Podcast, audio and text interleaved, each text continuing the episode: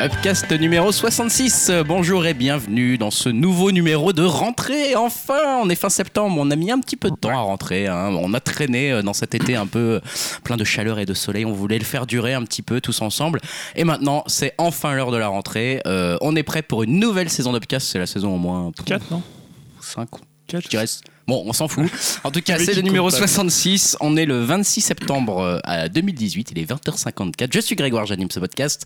Et je suis avec Julien. Salut Julien. Salut à tous et j'espère qu'il y aura une nouvelle formule pour cette nouvelle Euh, saison. C'est un peu le. euh, on verra. pas. Elle a été volée. Voilà. Elle a été. euh, Tout été- comme le film dont on va parler tout à l'heure, elle a été volée cette. Effectivement, tout a été volé dans mon sac. Euh, enfin bref, ça c'est un autre sujet. Salut Yao. Euh, je t'arrête tout de suite, c'est Philippe, hein, euh, en cas où un Eric écouterait. donc, euh, Oh, ça y est, on pas passe, d'amalgame ici. on hein. passe au vrai D'accord. Prénom. C'est Philippe. Salut Philippe. Donc, Non, euh, bon. Tant qu'Eric fait un peu- pas, ça va ça fait un peu bizarre de t'appeler comme ça. J'ai pas d'embrouille avec le gouvernement ou je sais pas quoi, tu vois. On Non. nous espionne ici. C'est sûr, c'est sûr. Attention à, attention à ce que tu dis. Et bien sûr, je suis avec Dimitri. Salut Dim. Ouais, salut, mais je t'arrête tout de suite. Hein. Moi, c'est pas Dim, c'est Jean-Michel. non, non, je sais c'est pas ce qui se passe ce soir. C'est- Moi, c'est pas Grégoire, c'est Cédric. C'est moi. Je voudrais révéler mon vrai prénom enfin. Attention, Tu nous c'est parti.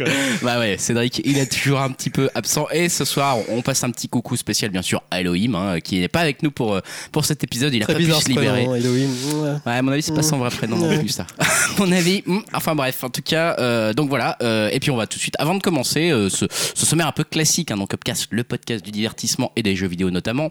On va parler un petit peu dans, dans la bonne humeur de sujets d'actualité.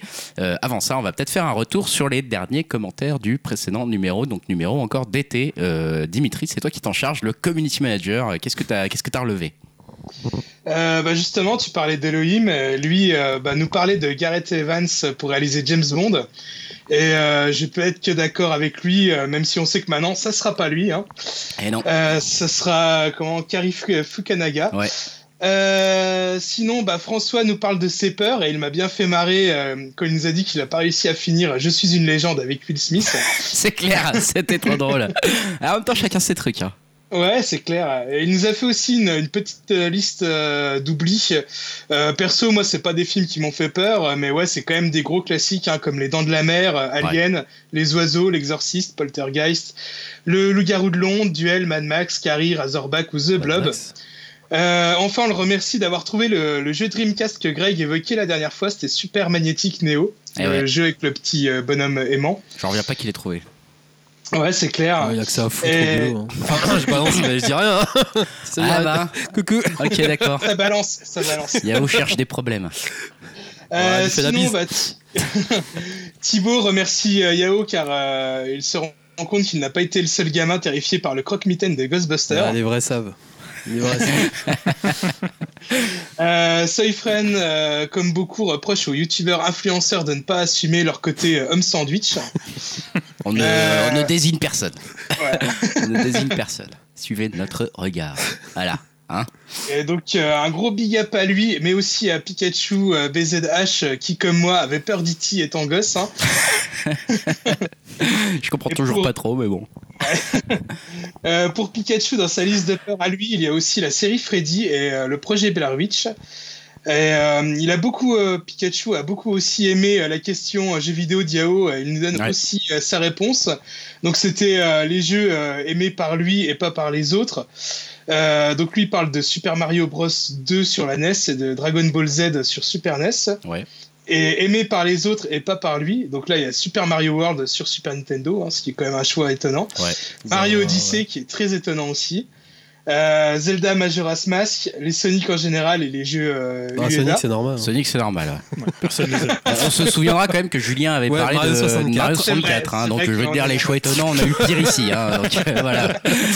On a hésité à se faire revenir ce soir, celui-là. Ouais. Et enfin, bah, il nous parle aussi de deux gros nanars du jeu vidéo hein, qu'on cherchait la dernière fois. Il y a, il y a le jeu Rambo, euh, qui fait quand même terriblement envie tellement que ça a l'air nul, et euh, Agony sorti récemment. Ouais. Euh, sinon, le bon Dun nous a fait aussi euh, une liste de ses peurs et on trouve euh, lui aussi Alien.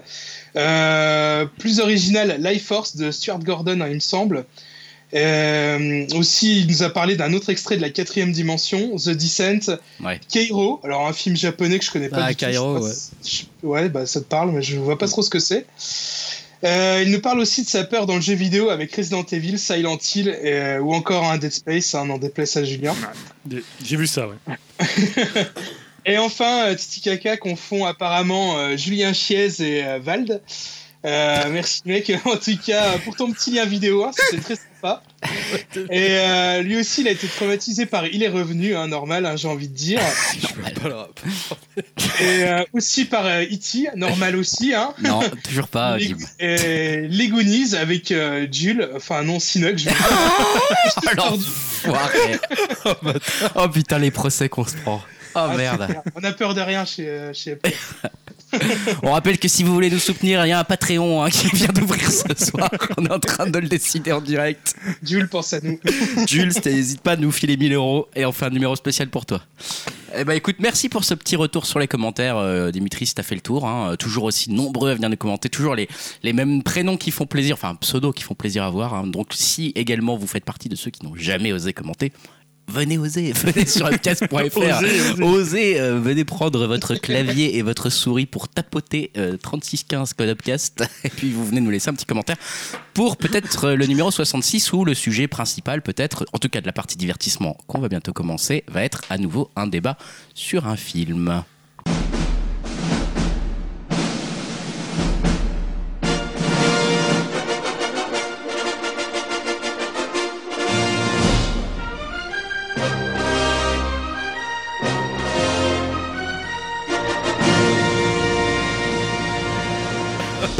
Divertissement et on est parti comme annoncé avec ce magnifique teasing euh, sur un, retour sur une œuvre, une œuvre cinématographique. Pour le coup, c'était pas des albums qu'on s'est donné cette fois-ci, c'était un film. On est revenu à nos premières amours.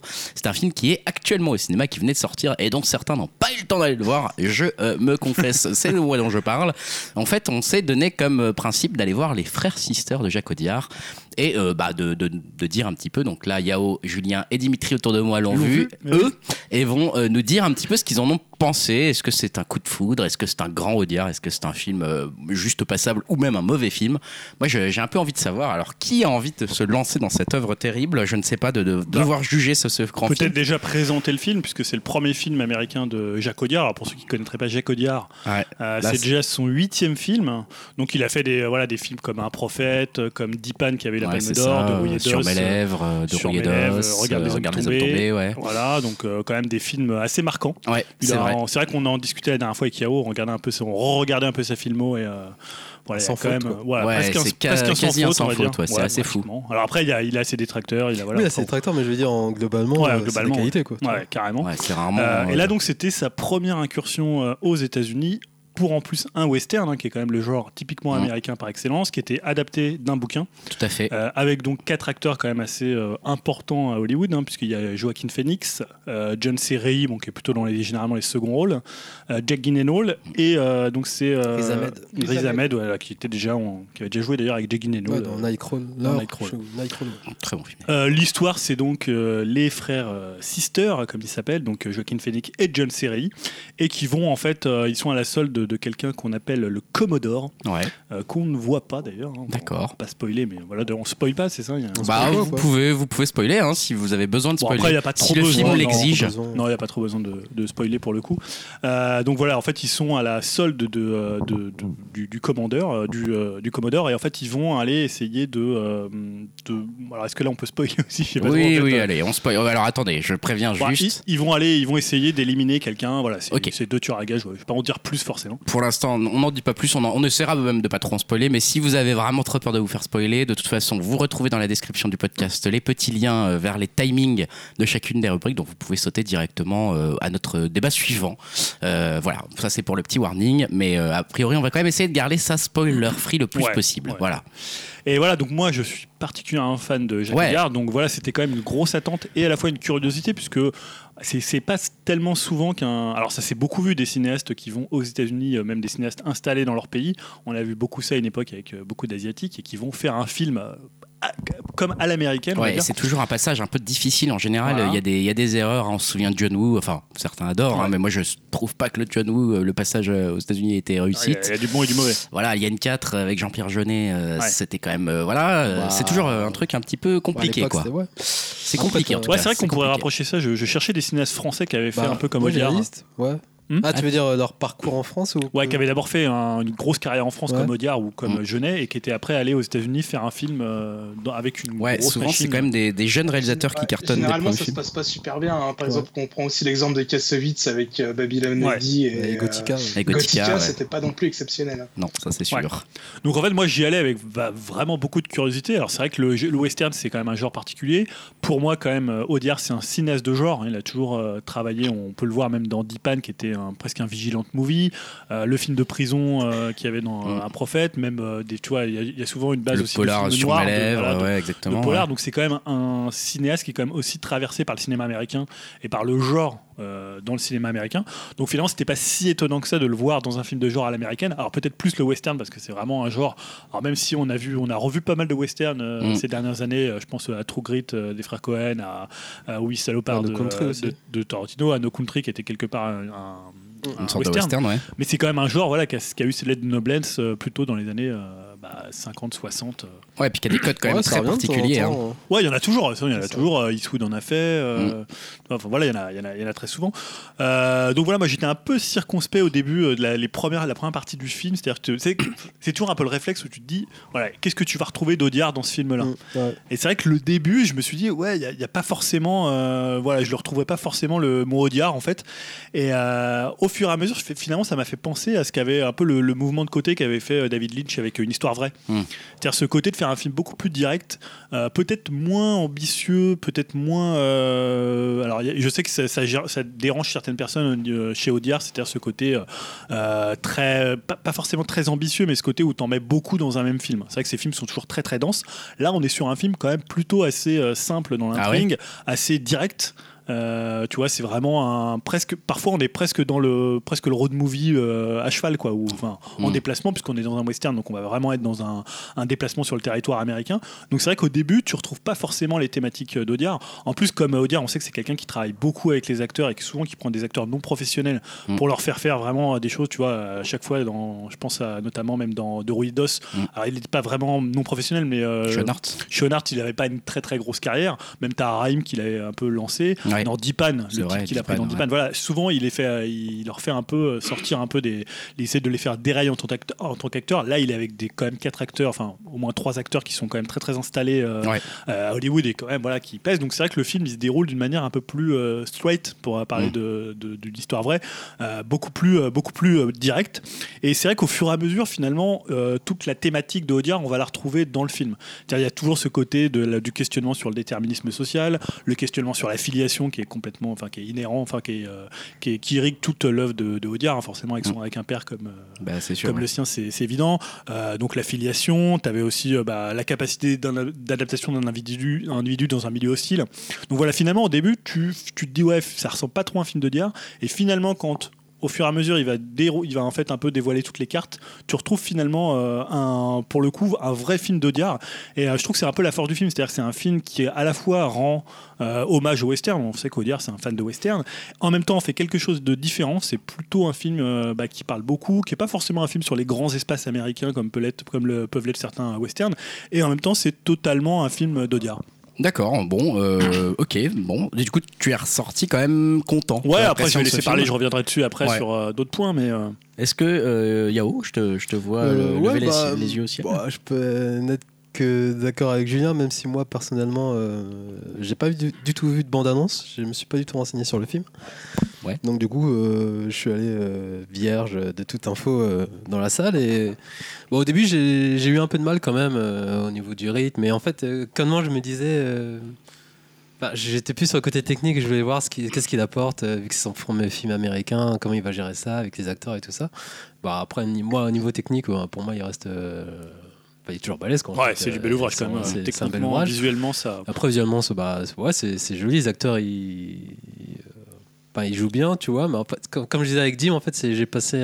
au début, ça a été un peu douloureux, mais après, j'ai passé un bon moment. J'ai bien aimé l'histoire, bah, comme tu disais, avec ta filiation, le côté des frères et, tout ça. Mais... Ouais, puis ils ont un rapport au père aussi qui est assez qu'on va pas révéler euh, aussi, mais c'est euh, un des nœuds du film. Et au final, ouais, j'ai vu le film après, euh, ça m'a pas marqué en fait. Ouais, c'est un, un bon film, mais t'en es pas ressorti en disant. sachant que t'aimais bien Audiard, toi ou bah, pas J'aime bien Audiard, mais sans être un fan hardcore. Et j'ai pas vu tous ses films. Moi, son film préféré, je crois que ça reste sur mes lèvres. Ouais. Je pense. Et après, j'avais bien aimé aussi Un Prophète et Edipan, vu que c'est le dernier que j'ai vu en date. Mais sinon, je, je connais pas trop ces, mm. ces autres films. Donc, euh, non, j'aime bien le réal, j'aime bien ce qu'il fait. Après, je j'avais pas une attente folle, en fait. Et donc, j'ai vu le film, ça m'a bien plu, mais ça m'a pas marqué plus que ça. Euh, je voulais juste voir sa vision par rapport au western américain. Tu vois, s'il rentre comme dans les codes avec les, paysages, les gunfights. Euh, ouais, il y a quand même, il répond quand même à certains critères du, du, western. Après, comme tu dis, ça, ça, fait pas non plus le western typique US. Euh, enfin, la façon dont se déroule le film, en fait. Comme tu dis, c'est une sorte de road movie. À un moment, il y a vraiment des moments calmes, lents. c'est un film assez bavard pour un western. Très bavard aussi. mais après, je... bon, on détaillera plus tard, mais j'ai bien aimé aussi euh, la relation des, des frères, comment euh, elle, évolue. Ça, c'est pas mal aussi. J'ai bien aimé. parce qu'en fait, pour juste préciser, il y a deux, vraiment deux couples. Il y a le couple formé par euh, Joaquin Phoenix et John Serry. Donc, avec Joaquin Phoenix qui est vraiment le type complètement borderline, qui, boit, limite taré, quoi. voilà, c'est ça, le jeune. Et de l'autre côté, tu as John Serry qui est voilà, le type. peu plus, voilà, un peu plus sensible un peu, euh, voilà, un peu. Bon, il tue aussi, hein, mais. Bah ouais, mais il est, plus raisonné en fait. Et de l'autre côté, tu as, un couple un peu vraiment assez particulier, c'est-à-dire c'est le couple euh, Jack Guinness et euh, Riz Ahmed. Et pour le coup, là, c'est plus. alors l'autre, c'est un plus ou moins un journaliste. Mais je sais pas, j'avais écouté justement les critiques de nos ciné. tu parles de qui Jack Ouais, Jack Qui dit que c'est un détective dans. Ouais, on sait pas trop. il, prend des notes en même temps. Voilà, il cite des auteurs, il cite bah, Sorrow. Il me semble qu'il le dit dans le film que c'est un détective. C'est un détective, ouais. Donc, et donc. L'autre, c'est un scientifique en fait. Et c'est en fait la relation qui est aussi intéressante. Et en même temps, c'est deux couples qui vont euh, d'un endroit à l'autre dans les États-Unis et qui vont être amenés à se retrouver par. Puisqu'on est pendant la, période de la ruée vers l'or. Euh, dans les années donc 50 euh, dans, dans l'Oregon et ils se baladent jusqu'à San Francisco. Et c'est deux couples quand même assez presque opposés. Et presque à la limite, le couple le plus intéressant, c'est peut-être le couple Jack Gyllenhaal. Ouais. Celui qu'on suit moins finalement. Si celui qu'on suit moins, ouais. D'accord. Dim, toi, tu, tu, tu, en es ressorti comment? Est-ce que tu étais euh, emballé comme Julien pour l'instant? Enfin, On ne sait pas encore vraiment si Julien au final a été emballé ou pas. Je suis plus euh, du, du, même avis que Yao. C'est-à-dire que j'ai trouvé que le film était, euh, était plutôt pas mal. J'ai quand même passé un bon moment. J'ai plutôt bien aimé.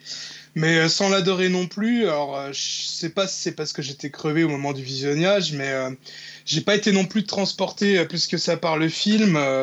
Alors, ouais, ok, d'accord, le, casting, euh, comme on disait, il est super top, euh, c'est super bien réalisé, mais j'ai trouvé ça quand même un petit peu long. Euh, j'ai trouvé aussi que le film racontait pas forcément grand chose. Alors après, hein, je suis peut-être passé à côté du message, hein, parce que comme je disais, j'étais un petit peu fatigué. Et puis il y a quelques petits trucs qui m'ont sorti du film, notamment bah, John C. Reilly. Alors attention, hein, c'est un super acteur. Ah ouais, là je suis étonné que tu ça, dis donc. Mais bon, enfin, c'est plus ma faute, hein. c'est un peu moi parce que je suis un peu un connard là-dessus, mais j'arrive pas à le voir dans des rôles sérieux, quoi. J'ai toujours en tête euh, les conneries qu'il peut faire avec Will Ferrell, tu vois. mais je le, comprends, je le comprends parce qu'au tout début du film, tu le vois avec des cheveux longs. Et moi, la première réaction que j'ai fait, c'est j'étais pété de rire. T'imagines John ouais, avec des cheveux longs, en fait. Alors, après, il faut dire qu'il y a quand même beaucoup d'humour dans le film. Hein. C'est pas du tout. Euh, c'est assez drôle, en fait. Ah c'est un peu les pieds nickelés euh, chez Stephen. Ouais, c'est ça. Ah tu vois, il y a un côté un peu même un peu trop, tu vois, presque j'ai trouvé. C'est pour ça que le deuxième couple, qui est complètement différent, euh, amène un peu peut-être un peu plus de pesanteur, un peu plus euh, de, réflexion et de philosophie, puisque il y a toute cette idée de, créer une société euh, idéale. Et ouais, le, non, il y a quand même pas mal d'humour hein, pour le ah, coup. je suis étonné. Mais alors juste avant qu'on ait à nouveau, tu, tu, tu vas peut-être donner finalement ton verdict, Julien, sur le fait que tu es aimé ou pas. Mais j'ai une question, moi, ne l'ayant pas vu, et un truc qui m'étonne pour un film d'Audiard, c'est que souvent j'ai l'impression, peut-être je me trompe, mais que dans les films d'Audiard, c'est souvent la destinée d'une personne en fait. C'est dont, dont il parle. Tu vois que ça soit dans dans Dipan, dans euh, un prophète, etc. Enfin, y a, je sais pas qu'il y a, c'est pas, c'est pas, c'est rarement un fonctionnement par couple. Et quand il y a un couple, il y a quand même une des deux personnes qui se démarque vraiment en mm. tant qu'acteur principal, on va dire rôle principal. Là, euh, est-ce que du coup, il y en a... un peu, un peu moins, mais on peut dire quand même c'est John Serif qui est quand même le, le, c'est le producteur, c'est lui qui a ramené. Le... Après, on peut voir comme ça. Aussi. Mais donc c'est le personnage le plus intéressant parce que finalement, Joaquin Phoenix, il est très monobloc, c'est un type complètement taré, alors que John Serry, il est plus, euh, et c'est en fait quelqu'un qui tue bah, mais qui va s'ouvrir à la civilisation. Il, y a porte scènes... le film en fait. Au il début, porte le film aussi. Non, mais après, c'est ça que j'aime bien. Enfin, c'est vrai que c'est peut-être le personnage le plus important. Après, tous les autres personnages sont un peu dessinés en creux, notamment Jack Gyllenhaal, mais c'est pas non c'est pas pour autant des personnages qui sont pas intéressants. Donc il change également aussi un petit peu de traitement, Jacques. Il change un euh, petit peu de traitement et après c'est aussi quand même l'histoire d'une fraternité. Donc euh, tu mm. suis quand même les deux personnages et le rapport qu'ils ont l'un par rapport à l'autre, le rapport, l'espèce de triangle qui forme, qui forme avec le père, euh, voilà. Mm. et finalement, finalement le film dit beaucoup de choses un peu en creux. D'accord. Euh, donc voilà, je, alors après, je sais pas si d'autres questions. non, non, c'était euh, un peu comme ça, qui, plus un étonnement en fait. Je me, je me suis demandé, comme je l'ai pas encore vu, c'est vrai qu'il y avait, il y avait cet aspect-là, mais. Après, sans spoiler, moi c'était juste la fin qui m'a. Enfin, pas dérangé, mais je comprends ce qu'il veut, où il veut en venir, mais j'ai trouvé ça un peu. Enfin, pas borderline, mais soit ça passe, soit ça casse. avec moi, c'était entre ouais, les deux. C'est difficile d'en parler sans la, sans, la Juste pour dire, je me suis dit, ah ouais, ouais. La fin peut laisser sur sa fin. En un Peu, ouais. pas, non, c'est qu'il y a vraiment un choix de, sur, sur la fin.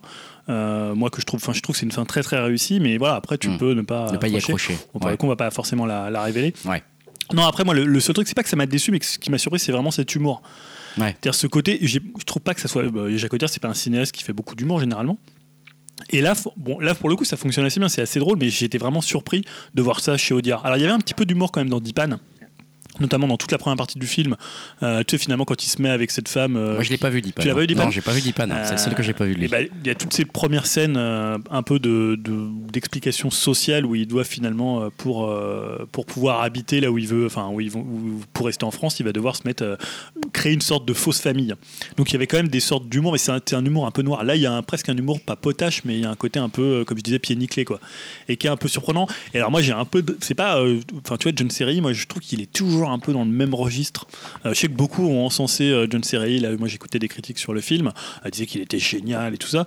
Je trouve qu'il est quand même toujours sur le type, tu vois, qu'on remarque pas trop, euh, un peu transparent. et puis finalement, qui est qui a, finalement une, euh, enfin une, intériorité, une importance, qui est finalement touchant parce qu'on le voyait pas, tu vois. Mm. Et c'est ce genre de rôle qui m'énerve un peu chez lui. Comme dans Magnolia, un peu. un peu dans Magnolia, dans Chicago, il joue exactement le même rôle. Euh, voilà, c'est toujours un peu son rôle. Euh, je trouve finalement Joaquin Phoenix qui fait pas une grosse performance, mais je le trouve peut-être plus impressionnant. Et même Jack Gyllenhaal, puisque c'est toute cette partie qui est assez intéressante, puisque on est bah, un peu comme Red Dead Redemption, on est un peu à la fin de l'Ouest sauvage américain. On est en fait dans le passage au moment où en fait tous les les hors tous les outlaws, ils vont disparaître pour finalement euh, arriver vers une société avec euh, des grandes villes, avec, euh, bah, moment ils arrivent à San Francisco. D'ailleurs, c'est pour le coup c'est assez drôle quand ils arrivent à San Francisco.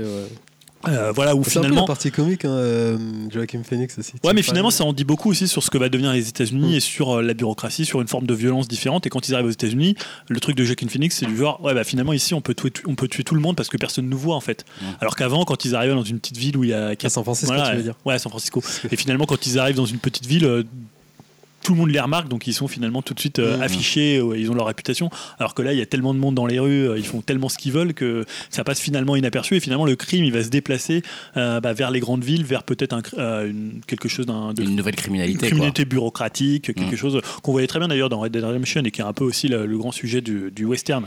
Et après, voilà, pour, pour parler en tant que film de Jacques Audiard, moi je trouve, voilà, je trouve que ce qui est fort dans ce film-là, c'est de faire un film finalement américain alors, il n'est pas tourné aux États-Unis, hein, c'est tourné euh, en Espagne et euh, en Roumanie.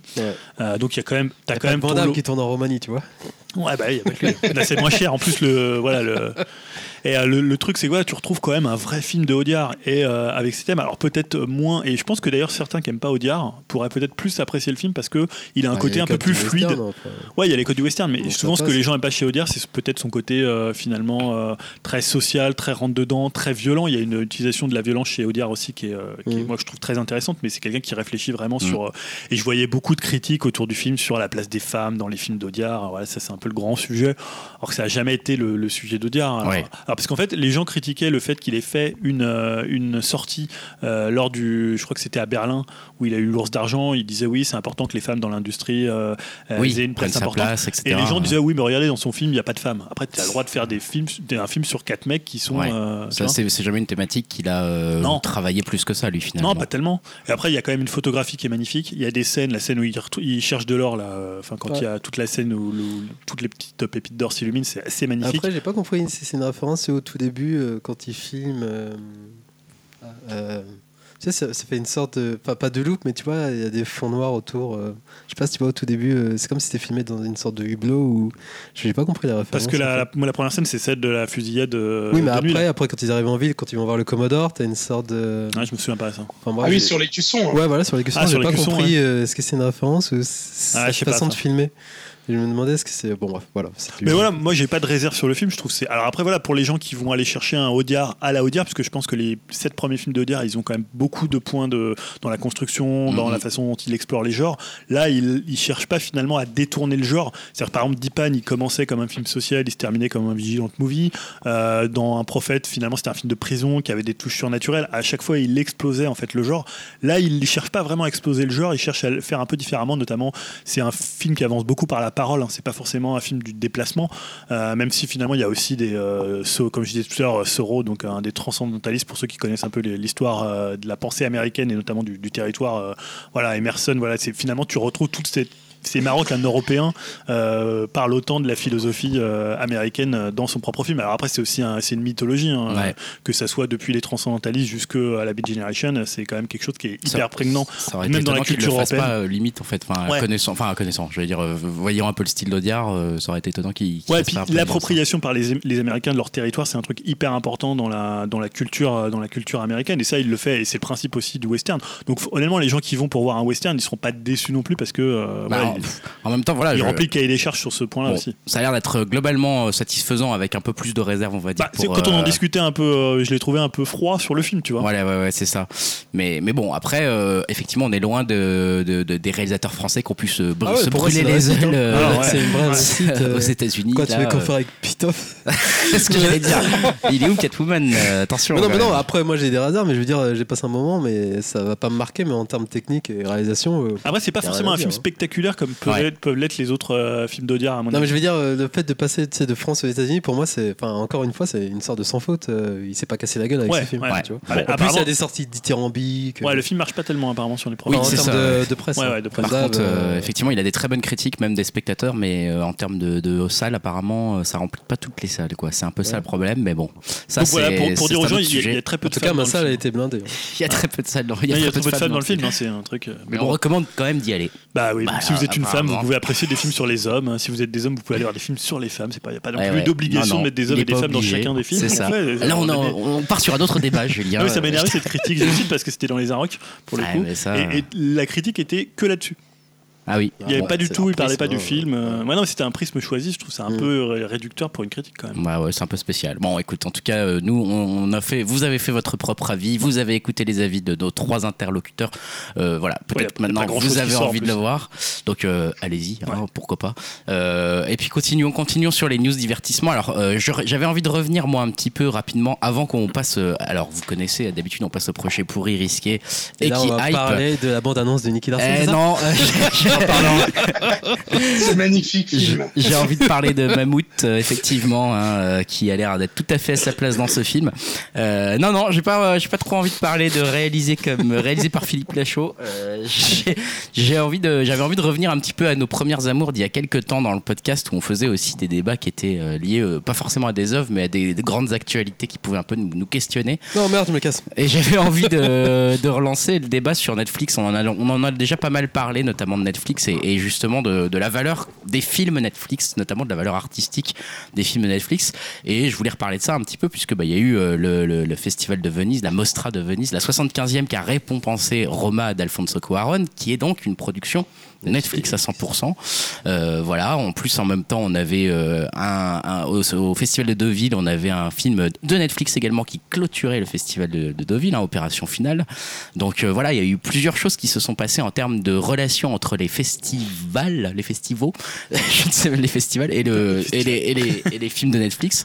ce qui rappelle bien sûr ce qui s'est passé à Cannes il y a, l'année dernière, hein, où il y avait eu d'abord en compétition Okja, puis ensuite des huées de la salle au moment où le le, logo Netflix était arrivé. Euh, et puis finalement, interdiction de participer aux compétitions pour les films euh, qui ne sont pas sortis en salle en France pour Cannes.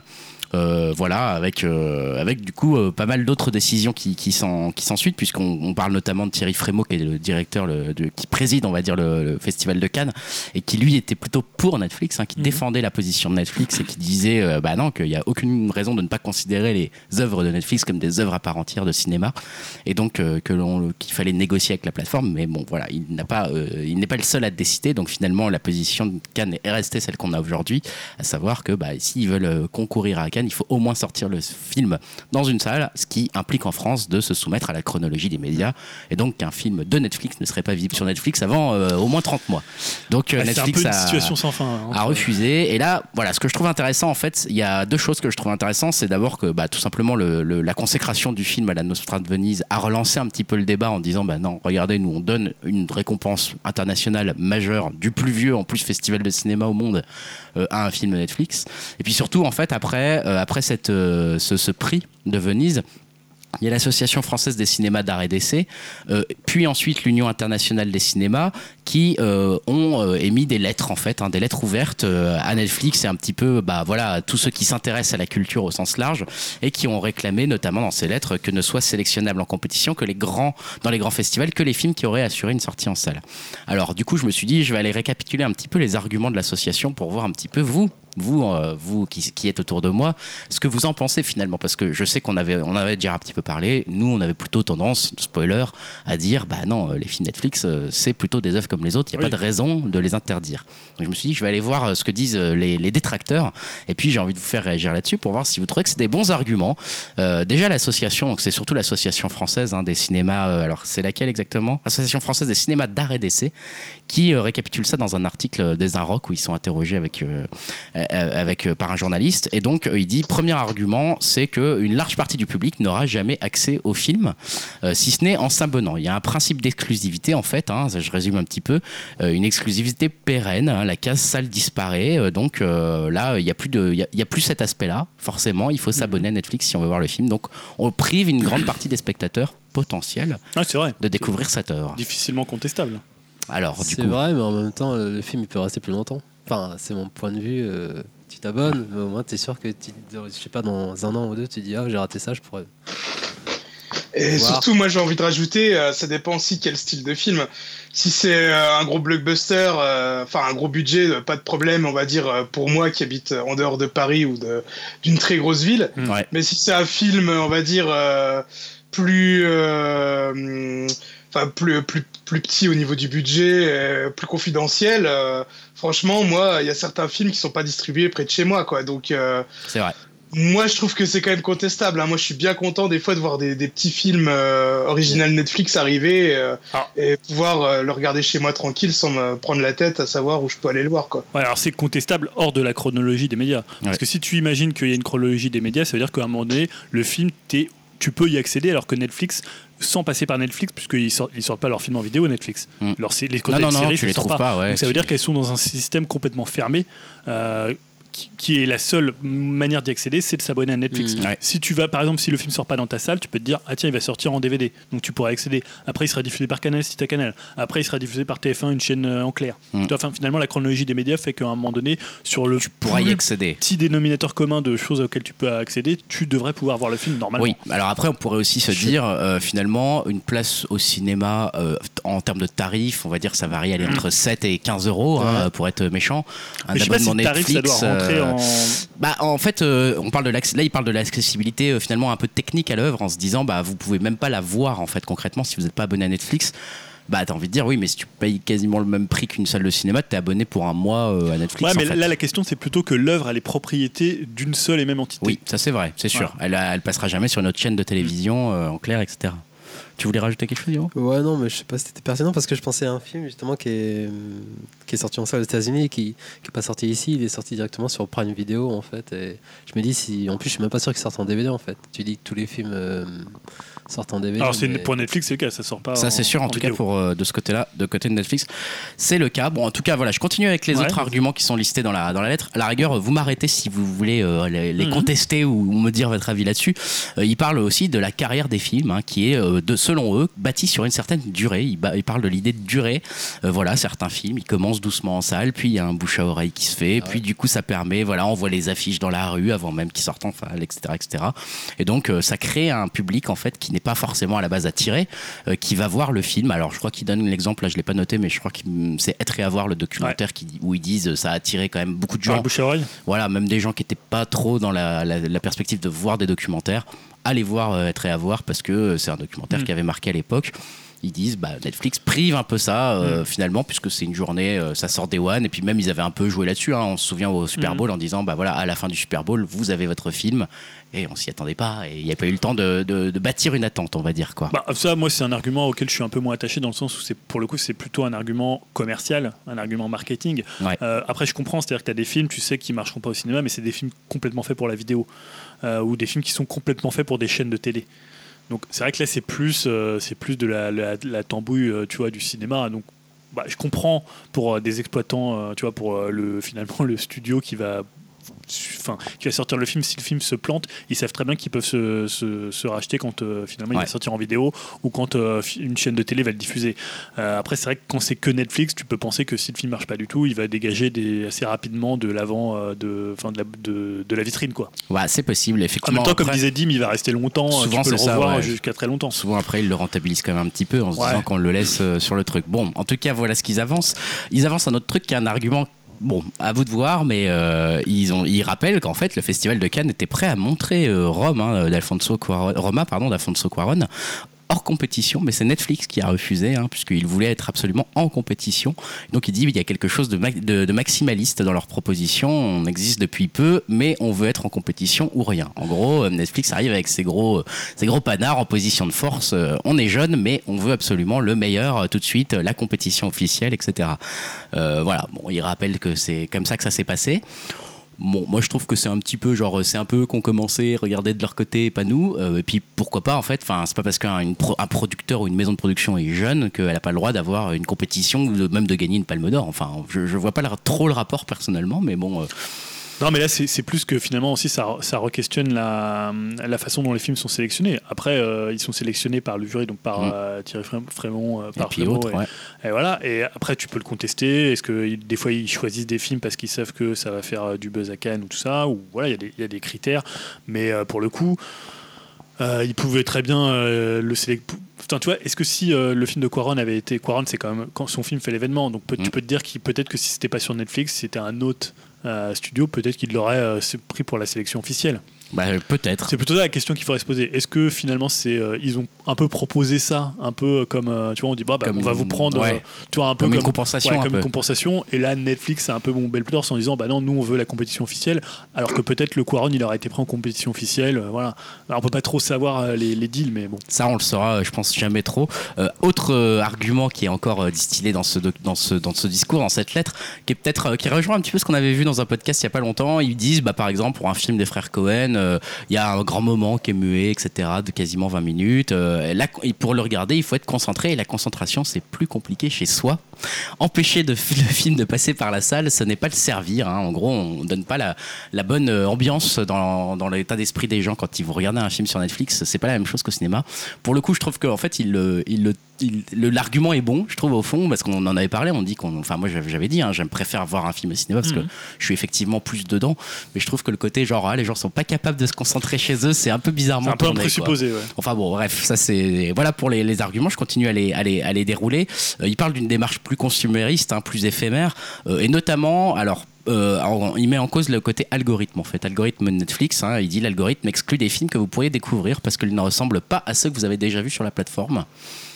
Bon, voilà. Après, c'est toujours un choix de politique éditoriale. Hein. C'est comme pour un, pour un studio qui va dire bah, tiens, nous, on va mettre plutôt ce film en avant, on va le mettre sur X salle, on va en faire la promotion. C'est pas très différent finalement quand tu. Euh, Après, moi, j'ai beau euh, défendre Netflix euh, sur le côté éphémère, je suis quand même plus ou moins d'accord avec cet argument, c'est-à-dire que.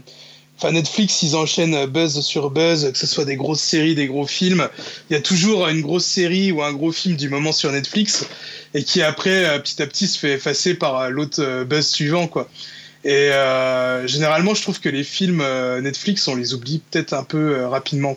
Ouais, pour l'instant, il n'y a pas eu de grands grands films. Hein, ouais, c'est vrai qu'on a vite tendance à les oublier et effectivement peut-être qu'on passe à côté de certains films puisque bah, l'algorithme le, ne nous les propose pas. Euh, je continue, je termine rapidement avec les derniers arguments de l'association. C'est euh, le fait que bah, si Netflix, ils admettent quand même, hein, Netflix est un succès, on peut pas discuter là-dessus, ça correspond à une envie. Maintenant, euh, ça c'est une réflexion à court terme en gros.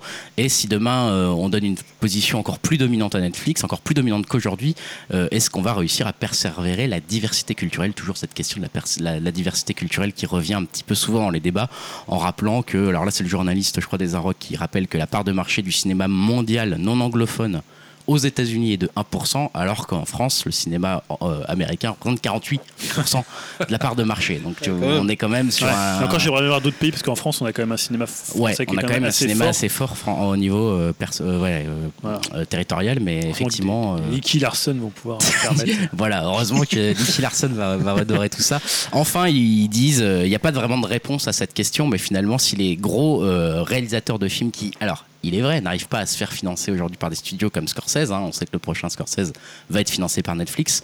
S'il n'arrive plus euh, dans les salles, euh, est-ce que euh, justement il y aura encore des producteurs qui vont s'intéresser aux films encore moins gros Là, ici de Donbass, notamment?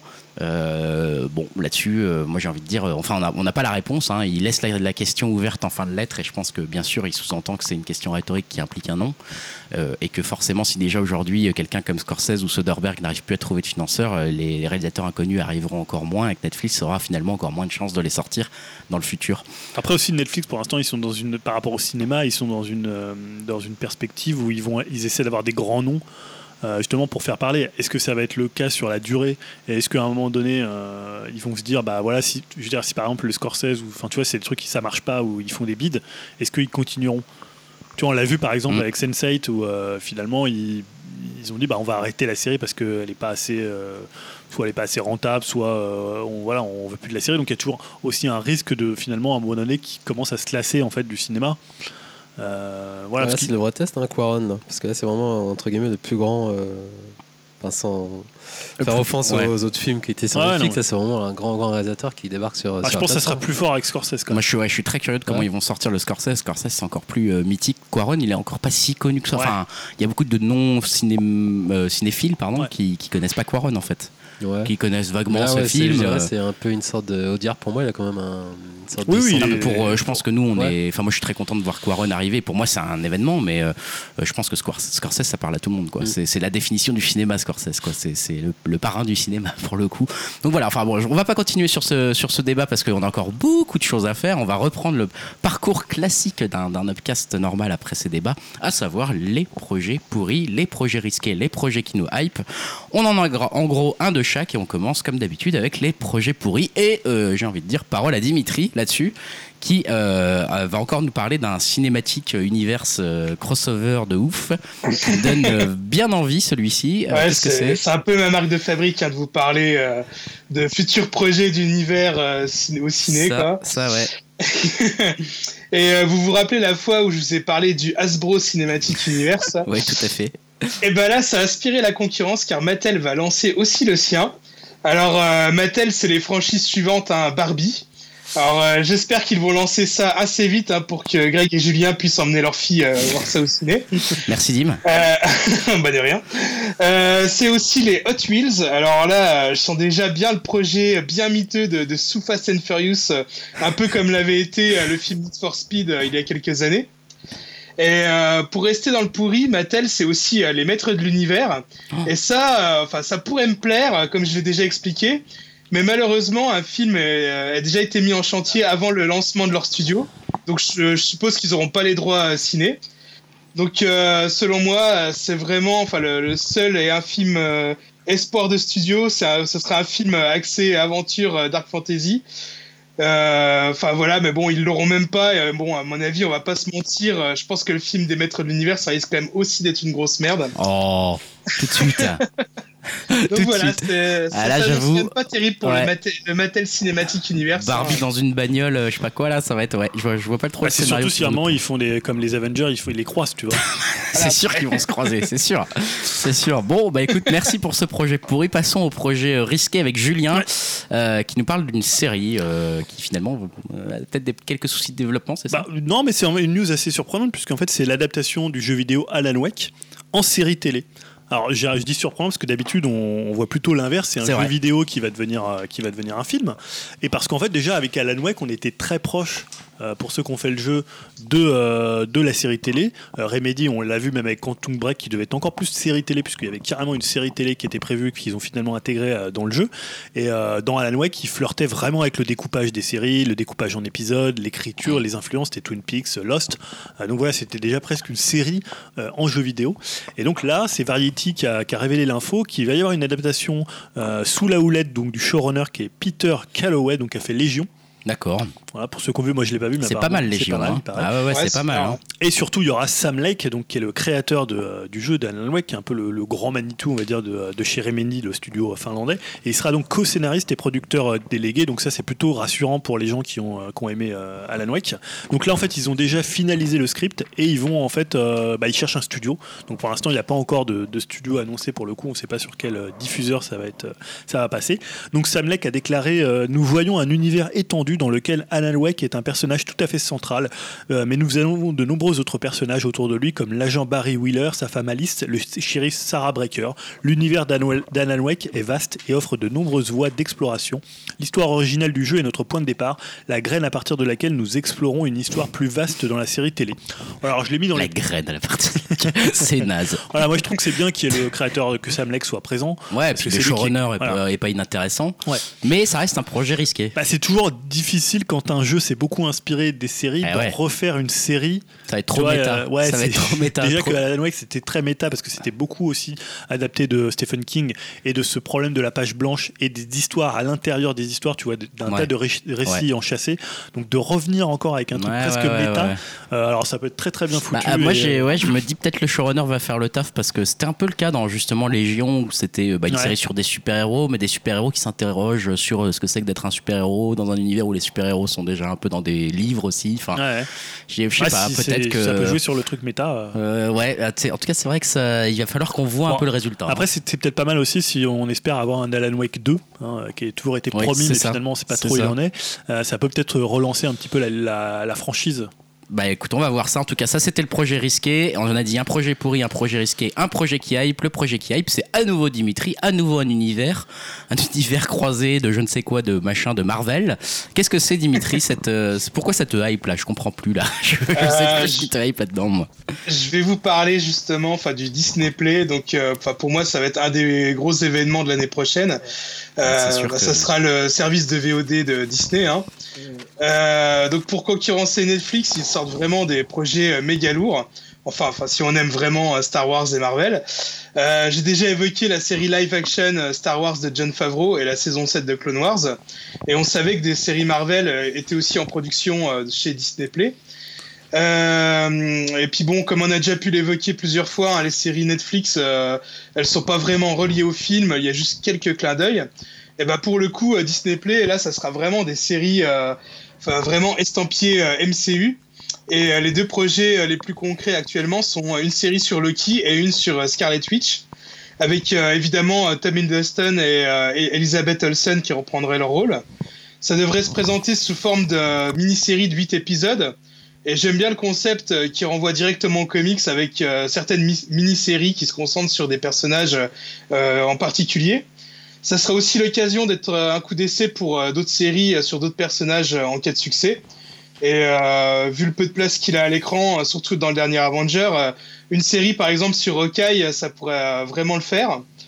Et sinon, le tout aura bien sûr un budget conséquent comme pour la série Star Wars.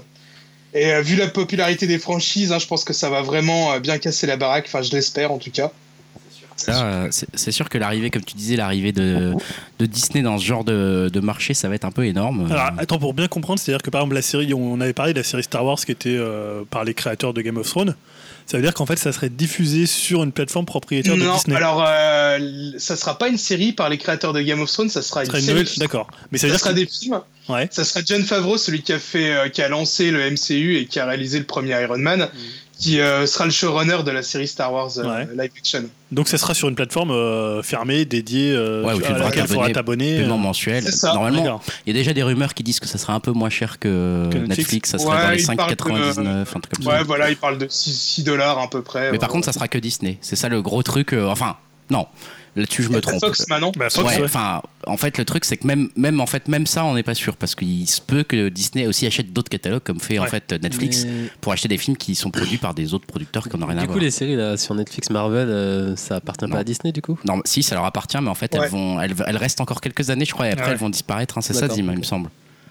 Euh, ouais, normalement, c'est encore un peu flou. Hein. Ouais, c'est- encore des euh, débats, C'est un peu euh. nébuleux, on sait pas encore vraiment, mais. Ouais, ouais, mais clairement, l'arrivée de Disney Play, euh, je suis Ouais, curieux de voir comment ça va se Donc passer. ça, parce ça que- dessine un peu le, le marché euh, de la série ou du, même du des film films, hein. des, Parce que des là, prochaines années. sur. Netflix, il y a plein de Disney par exemple. Il y a plein de Disney, et puis la Ah bah puissance- sur, tout ça, ça va partir, ouais. La Ouais. puissance financière de Disney, c'est pas celle de Netflix, c'est Ah, bah beaucoup plus, quoi. C'est énorme, donc je Ouais. sais pas ce que ça va être, mais il va falloir surveiller ça de, de près.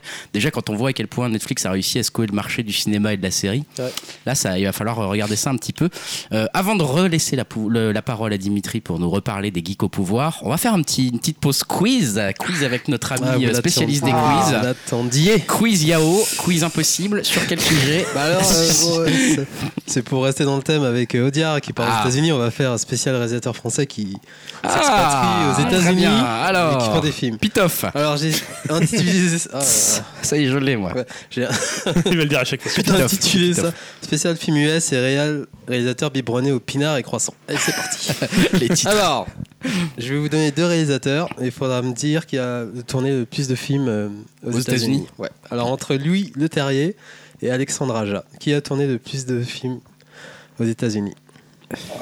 C'est assez dur. J'aurais dit Aja, moi. Je pense que c'est Aja Il y aussi. en a 5, non? Attends, Moi, je dirais lui le terrier quand même. 5 Ah ouais, Non, ouais. pas 5. Faudra me les citer après.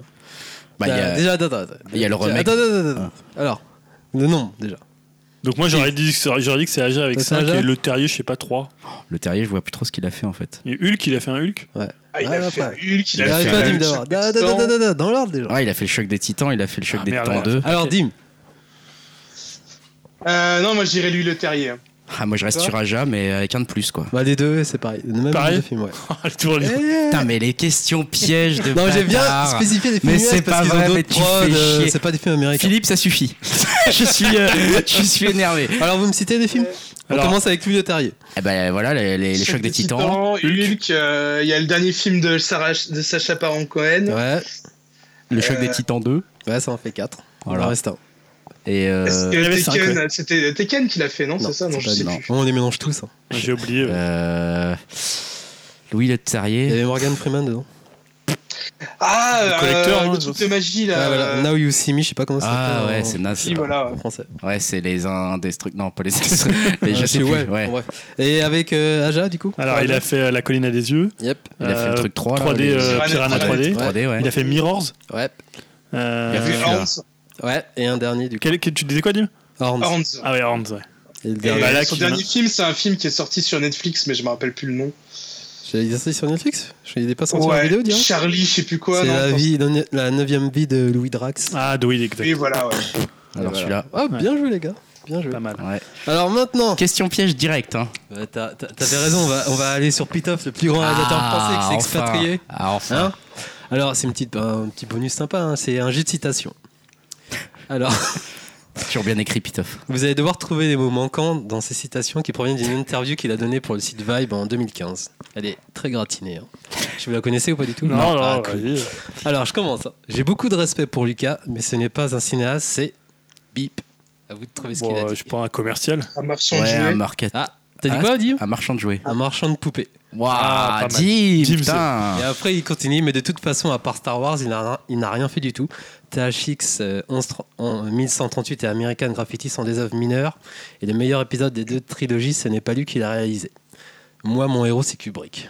Pour euh, ouais, on le voit bien. même, hein. on le voit bien dans Vue de coq. Allez, on continue. C'est en voyant mon fils jouer à Bip que j'ai trouvé les angles de caméra que j'allais utiliser sur le film. Il Resident Evil. Hein. Il parle de Vidoc. Resident Evil. Euh, en voyant euh, God of War. Non. C'est pas Resident Evil? Non. Putain. Et toi, Dim, t'as une idée? C'est là où une caméra déconne. C'est un jeu avec une caméra qui déconne. Devil May Cry, je sais pas. Non. Call of Duty Non. C'est un gros truc, non? C'est un film, quel style de jeu? Un jeu PS1.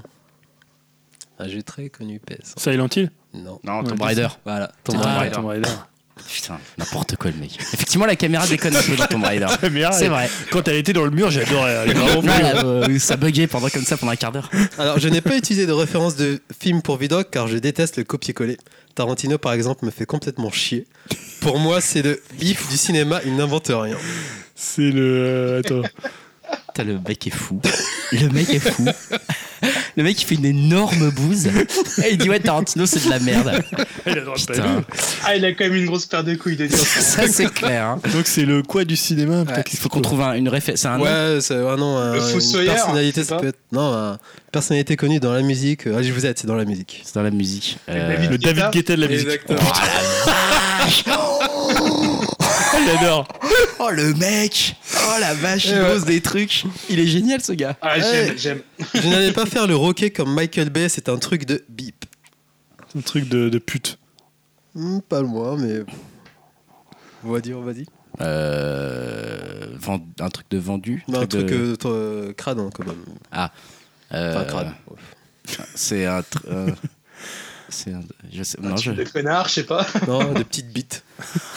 ah, pas mal. Ouais. pas mal dans le débat. Allez, on termine avec. Mais moi, je n'ai pas fait mon bip à pleurer ma race parce que les studios ne sont pas. Kassovitz j'ai assumé et fermé ma gueule.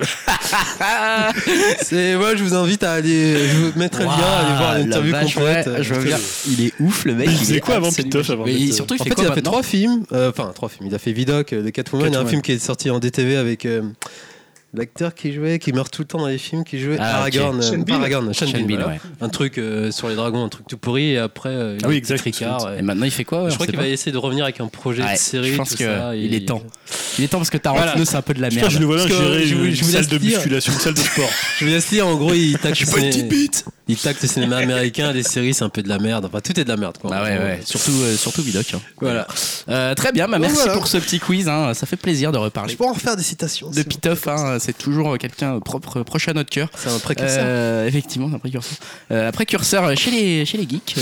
Euh, dis ma transition toute trouvée. non, je trouve pas de transition en fait. Dimitri, tu vas nous parler de Star Wars. pour changer. Pour changer. Hein, chez les, dans Star Wars, ah, c'est vrai qu'un petit point Star Wars, mine de rien, ça fait bien quelques mois. Solo, là, il est sorti en vidéo solo. Euh, il sort vendredi. Ah. il, est sorti en DTV.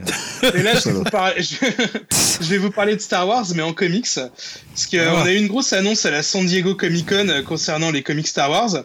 Car en plus euh, des publications actuelles, une nouvelle série va voir le jour. Une série qui va durer un an de décembre 2018 à décembre 2019 pour la sortie de l'épisode 9 au ciné. Elle va s'appeler Edge of Star Wars et sera divisée en trois sous-séries selon les époques des films. Donc il y aura Edge of Republic, Edge of Rebellion et Edge of Resistance pour les trois trilogies. Hein, donc. Et euh, ces séries seront des one-shots qui se concentreront euh, à chaque fois sur euh, un personnage en particulier. Et il y aura huit numéros par série.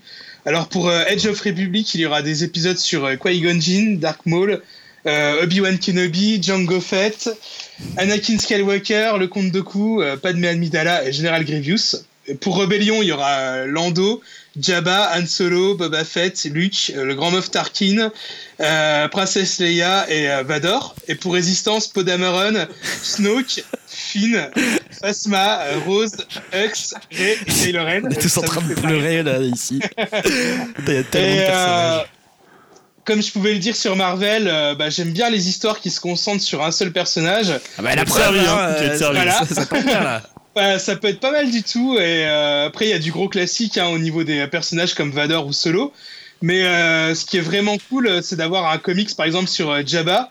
Et je pense aussi à tous les frustrés de l'épisode 8 avec le suprême leader Snoke où voilà, il meurt sans qu'on sache ses origines. Et bah là, on en saura peut-être un peu plus sur lui. Il y a déjà des previews sur les comics sur Qui-Gon et Dark Maul et franchement, les dessins sont vraiment bien bien cool. Euh, je pense qu'on aura ça en France assez rapidement en 2019 euh, chez Panini Comics hein, qui font vraiment un bon taf euh, sur Star Wars en enchaînant les, sorties assez rapidement. Panini Comics, ça, écoute, ça fait plaisir. Non mais le nom du personnage. Je pensais à ça quand on parlait du Odir. Tu trouves pas que Jack Guinness lui ferait un bon Obi-Wan Kenobi? Ouais, c'est vrai qu'avec sa petite barbe là. Ouais, je me disais ça dans le film, me dire. Ça pourrait, euh, être pas mal. Mais il n'y a qu'un seul Obi-Wan Kenobi. c'est euh, bien sûr euh, l'autre là. C'est qui C'est bien sûr Alec Guinness. Non. Bah, Ewan, Ewan Ewan McGregor. Elle est bien au sûr. terre. Bien sûr, c'est Ewan McGregor. Attends, tout le monde le sait.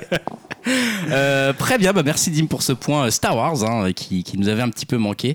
Euh, passons au conseil flash avec, euh, avec toi, euh, Garou. Ouais, T'as je eu pas mal de trucs encore. Donc, euh, vu que tu me fouettes à chaque fois, donc je me dépêche. Je te Alors, fouette. je commence- Mais il a, il a toujours. Il faut dire aux gens qu'il a 15, euh, 15 conseils. Ah oui, parce que là, genre, rien que là, j'en vois Trois. euh, trois. Trois. Ouais, trois conseils. Ouais, j'enchaîne avec Jacques Ryan euh, qui est passé cet été sur euh, Prime Video. Ouais, donc ça, c'est ouais, la plateforme dernière grosse porte ouais, de Prime Video. Série adaptée ben, des romans de Tom Clancy et du film aussi avec. euh, bah, c'est un rapport avec Star Wars, Harrison Ford. Voilà, Ah, comme ça, bouclée. Ah oui, Là, on retrouve John Krasinski, euh, votre acteur favori, euh, sans sa barbe hein, d'ailleurs, ah ouais, c'est vrai que qui joue le rôle titre, donc, et Wendell Da Motherfucker The Wire Pierce. C'était excellent cette série. Apparemment. C'était les deux, ce sont les deux acteurs principaux. Donc euh, je m'attendais à rien au départ et j'ai bien aimé. Et surtout l'approche post-attentat terroriste euh, qui est liée avec la France. En fait, je m'attendais pas du tout à ce point de vue, car le grand méchant de l'histoire euh, a fait des allers-retours avec la France et on le voit euh, notamment euh, passer. Enfin, son Donc, enfance, c'est une partie de quand Ça même. se passe de- en partie en France Ouais. Ah, ok. Et, et- et je vais continuer donc, ce qui donne une vision assez funky du 9-3 et de Méline Montant, ce qui est assez rare parce qu'on on évite les cartes postales, genre Ah. Champs-Élysées et tout ça. Ça Après, c'est folklore de voir euh, comment il représente un peu la communauté musulmane euh, dans le 9-3 et à Méline Montant. Bah déjà le 9-3 quoi. Enfin, Voilà. Et donc, euh, je trouve ça attachant et ça change, des, comme je disais, des sempi- sempiternels clichés du luxe, euh, image carte postale. Même si on n'évite pas les clichés euh, de la communauté musulmane. Mais au moins, ils essayent surtout, les acteurs, ce sont des Français. C'est bien. Bien français, ce ne sont pas des Espagnols, des Hollandais qui se font passer par des Français. Coucou Elohim et Killing Eve, hein, cette superbe série. Voilà. Euh, et il y a Marie-Josée Croze dedans. Comme... Ah ouais. Ouais. Mais elle est pas canadienne elle? Ouais, bon. Ah Pareil. tu vois Mais elle donc, joue bien. euh, hein Mais il y en a d'autres elle qui sont vraiment des Français. Elle joue bien, elle joue bien. Mais elle joue bien, sauf qu'elle accentue un peu le côté flic par ego, tu sais, avec sa façon Mm. de parler, c'est un, un peu cliché, mais bon, ça passe. Bref, donc j'ai dé- dévoré vraiment les 8 épisodes, mais c'est pas la série du siècle, c'est une sorte de Jacques Bauer, euh, enfin 24, un peu du, Du pauvre. du pauvre, mais ça, ça se Pas regarde. trop mal. Mais alors, euh, moi je suis étonné que Krasinski joue le rôle principal quand Bah, même. moi aussi, j'étais étonné. Parce euh, que donc c'est le mec de The Office. euh, et, de, Et notamment et de Sans un bruit. Quiet Place, ouais. Et- Euh, mais ce pour je- moi, c'est vraiment Pierce qui vole la vedette. En fait, il Ouais. est vraiment badass dedans. On aurait paru comme ça, mais il a vraiment un rôle très impactant, je trouve. Et donc, du coup, aussi, le rôle du méchant qui joue le terroriste est pas mal, vu que c'est pas non plus le terrorisme manichéen. Et on, Mm. même si c'est pas même si on cautionne pas ce qu'il fait, on a quand même une sorte d'empathie, on- parce qu'on voit un peu sa relation avec sa famille, avec ses frères, avec son frère et tout. Donc, euh, En général, c'est plutôt bien écrit quand même. donc là, ça va. Je, moi, je trouve ça bien écrit, donc euh, ça fait le taf niveau tension et action. Et bref, je la recommande. Et moi, je suis très hypé pour la saison 2. Apparemment, je crois qu'elle a bien marché la série. Ouais, Enfin, je crois.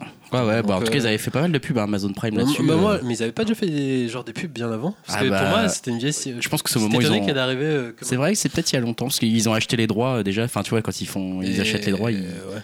Enfin, après, John. Krasinski, John Krasinski, c'est une sorte de Ryan Gosling euh, qui joue comme une 8, tu vois, mais Oh, ça passe. Ça va, n'importe quoi. Dès qu'un mec est un peu Sans baraque. sa barbe, euh, en fait, ça fait bizarre de le voir sans sa barbe. Mais ce qui est bizarre, c'est de le voir baraque. Moi, je trouve depuis sans un bruit. Attends, Ouais, t'as vu ouais, dans The Office, c'était une, il était Et donc, tout, ouais, petit. recommande. Arrive à la salle, quoi.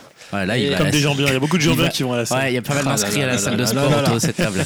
C'est assez Donc, euh, impressionnant. c'est dispo sur Prime, euh, voilà. Il y a Eh 8 bah, écoute, c'est- euh, voilà. Donc, Donc, ça, c'est j'enchaîne Jack avec Ryan. euh, Black Landsman, le dernier Spike Lee, euh, Ouais.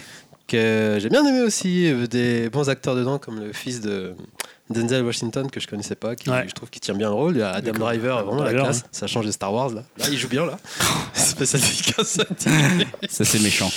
Bon, C'est par gratuit, moment, c'est c'est assez gros, c'est très subtil, c'est voilà, c'est hein, C'est les portes ouvertes, voilà, c'est Spike Lee. Mais ça fait plaisir quand même de voir cette piqûre de rappel que l'Amérique euh, des suprémacistes blancs a existé et continue toujours d'exister, notamment sur euh, cet épilogue qui euh, calme et direct. Ouais, qui fait un peu froid dans le dos. hein. Euh, ouais, vu ce que j'ai Ouais, je l'ai vu Ah ouais, aussi, ça y est. euh. Autant le film, tu souris un peu, etc. Parce qu'il y avait quand même une sorte ouais. d'ambiance un peu cool. Et puis à la fin, la quand tu fin, vois les images de Trump et des suprémacistes et tout ça, bah, tu fais genre. qu'il y a Charlottesville. Ouais, il y a. Charlottesville, Alors, il y en ouais. a qui sont un peu compte là-dessus. Moi, je trouve que c'est vraiment bien de terminer comme ça. Euh, bah, ça fait un peu froid dans le dos, quoi. Tu vois, dit, bah ouais, ça continue en fait. En fait, ça m'a rappelé, mais à l'inverse, exactement ce qu'il y avait dans American Sniper. Dans American Sniper, euh, tu sais, le film de Clint Eastwood, t'as l'impression qu'il est contre le, le, mec. Enfin, tu vois, il le présente euh, comme un mec torturé, un peu chelou, etc. Puis à la fin, ça se finit avec des drapeaux américains partout et tout. Et là, genre, bah, en fait, il, il l'honore, en fait. Enfin, c'est bizarre, quoi. Et là, c'est exactement l'inverse. C'est que tu te marres, tu prends un peu ça à la légère, puis à la fin, tu fais genre gloops.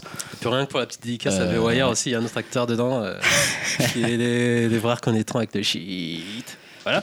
Et je termine avec Le Monde des Tatouages, une spéciale dédicace pour Julien, ce film de Romain Gavras. Ah, Le Monde des Tatouages, d'accord.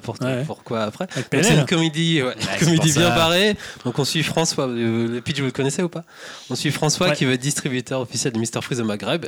voilà, et pour ça, il a besoin de sous. Donc voilà, il va se démerder euh, euh, avec un dealer pour, bah, pour se faire des sous, quoi.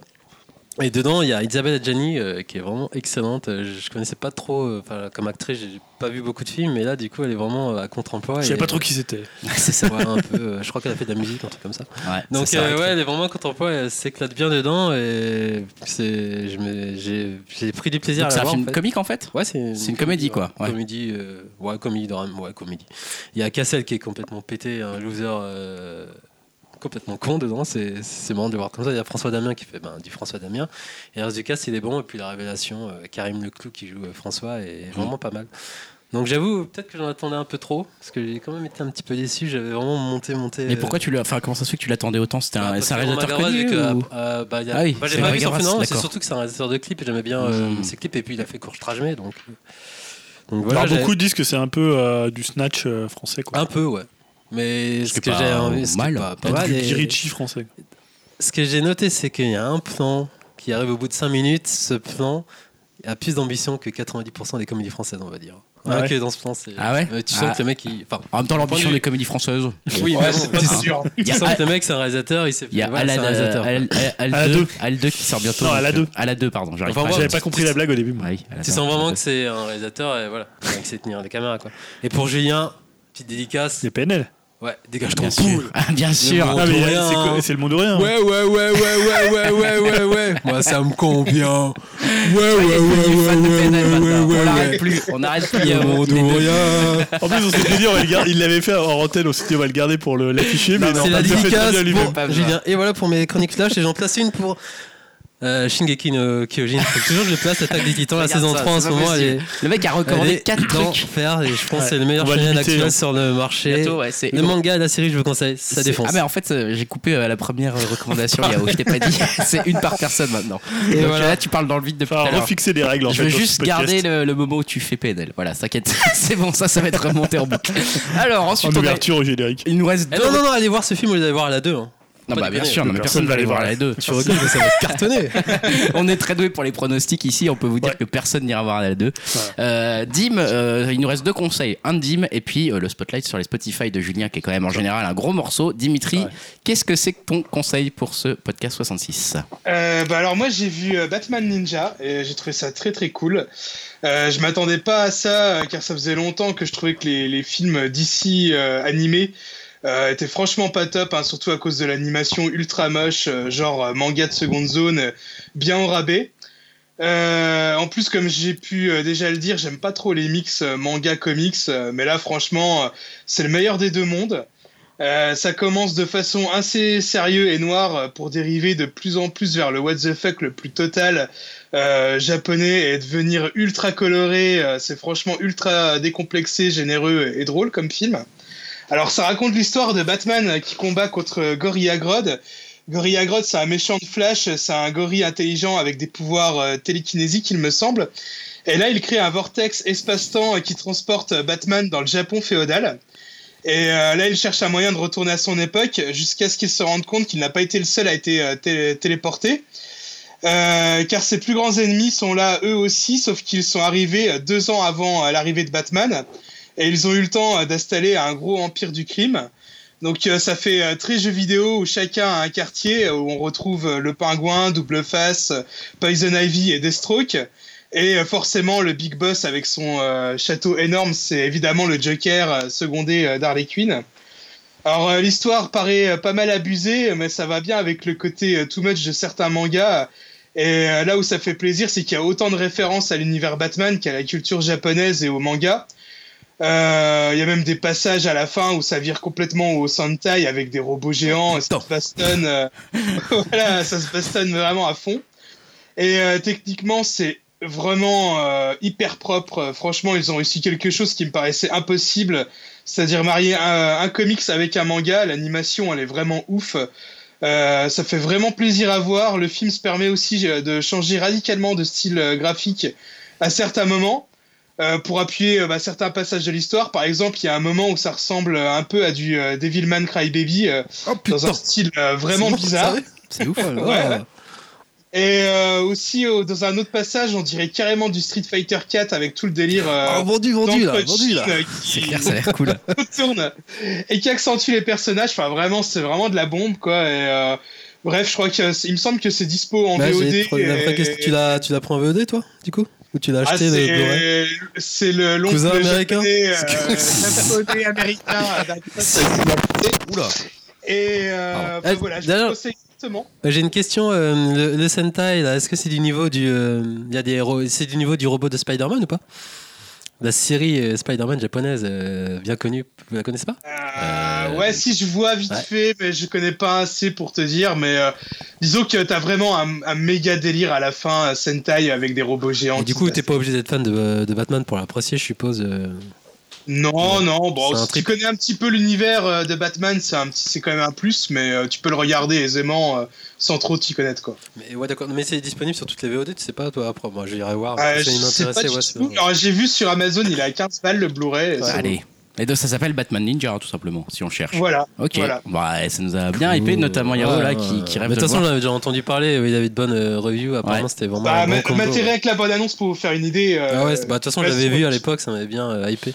Ah ouais, donc euh, bah ça c'est Batman Ninja, c'était le conseil de Dim et euh, on rentre dans un conseil qui prend un petit peu plus de temps puisque ah c'est le top 5 top 5 du mois, euh, le spotlight sur nos Spotify de Julien. Donc c'est le top 5 du mois d'août hein, cette fois-ci. Super en avance. On est on est bien là, on est le 26 septembre, il est temps de faire le top 5 du mois d'août et on commence tout de suite avec donc c'est 5 je rappelle quand même rapidement le principe 5 albums que tu as choisis qui sont parus donc durant le mois d'août. Ça veut pas dire que ce sont tes albums préférés, ça veut pas dire que ce sont des albums parfaits, mais en tout cas c'est 5 albums qui t'ont marqué pour une raison ou une autre que tu vas nous expliquer. Et tu commences avec Avec euh, Blood Orange, euh, donc euh, l'extrait c'est Scent.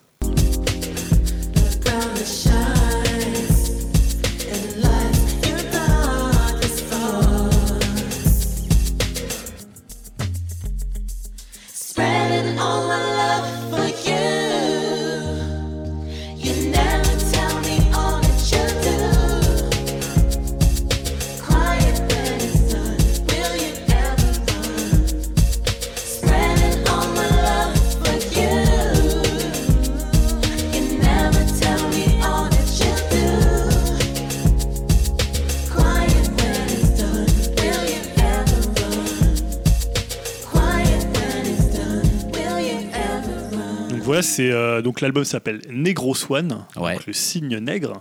Euh, donc Blood Orange, en fait, c'est le projet en cours euh, depuis quatre albums donc là, c'est le quatrième avec euh, Negro Swan de Devante Hines. Devante Hines, c'est un anglais qui avait commencé chez les Testicycle. Donc c'était un groupe, euh, on va dire, dans la mouvance un peu post-punk euh, qui avait beaucoup en, 2005.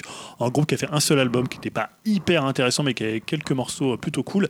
Et il était revenu, moi, c'est surtout pour ça que je le suis toujours, en 2008, sous le nom de Lightspeed Champion, avec un disque que moi j'ai encore écouté ce matin d'ailleurs. Ah ouais, ouais, qui est, vraiment un disque pop magnifique qui s'appelait Falling Off the Lavender Bridge. Et voilà, moi je trouve que c'est son meilleur disque jusqu'à ce Negro Swan que j'aime beaucoup, vous verrez pourquoi. Euh, voilà, c'était vraiment une merveille de, pop musique. Et là, Blood Orange, c'est plutôt, euh, on va dire, le versant un peu euh, RB hip-hop, même, bon, même peut-être plus black music que, hip-hop. Hein. On est plus proche de Prince pour le coup que, du rap.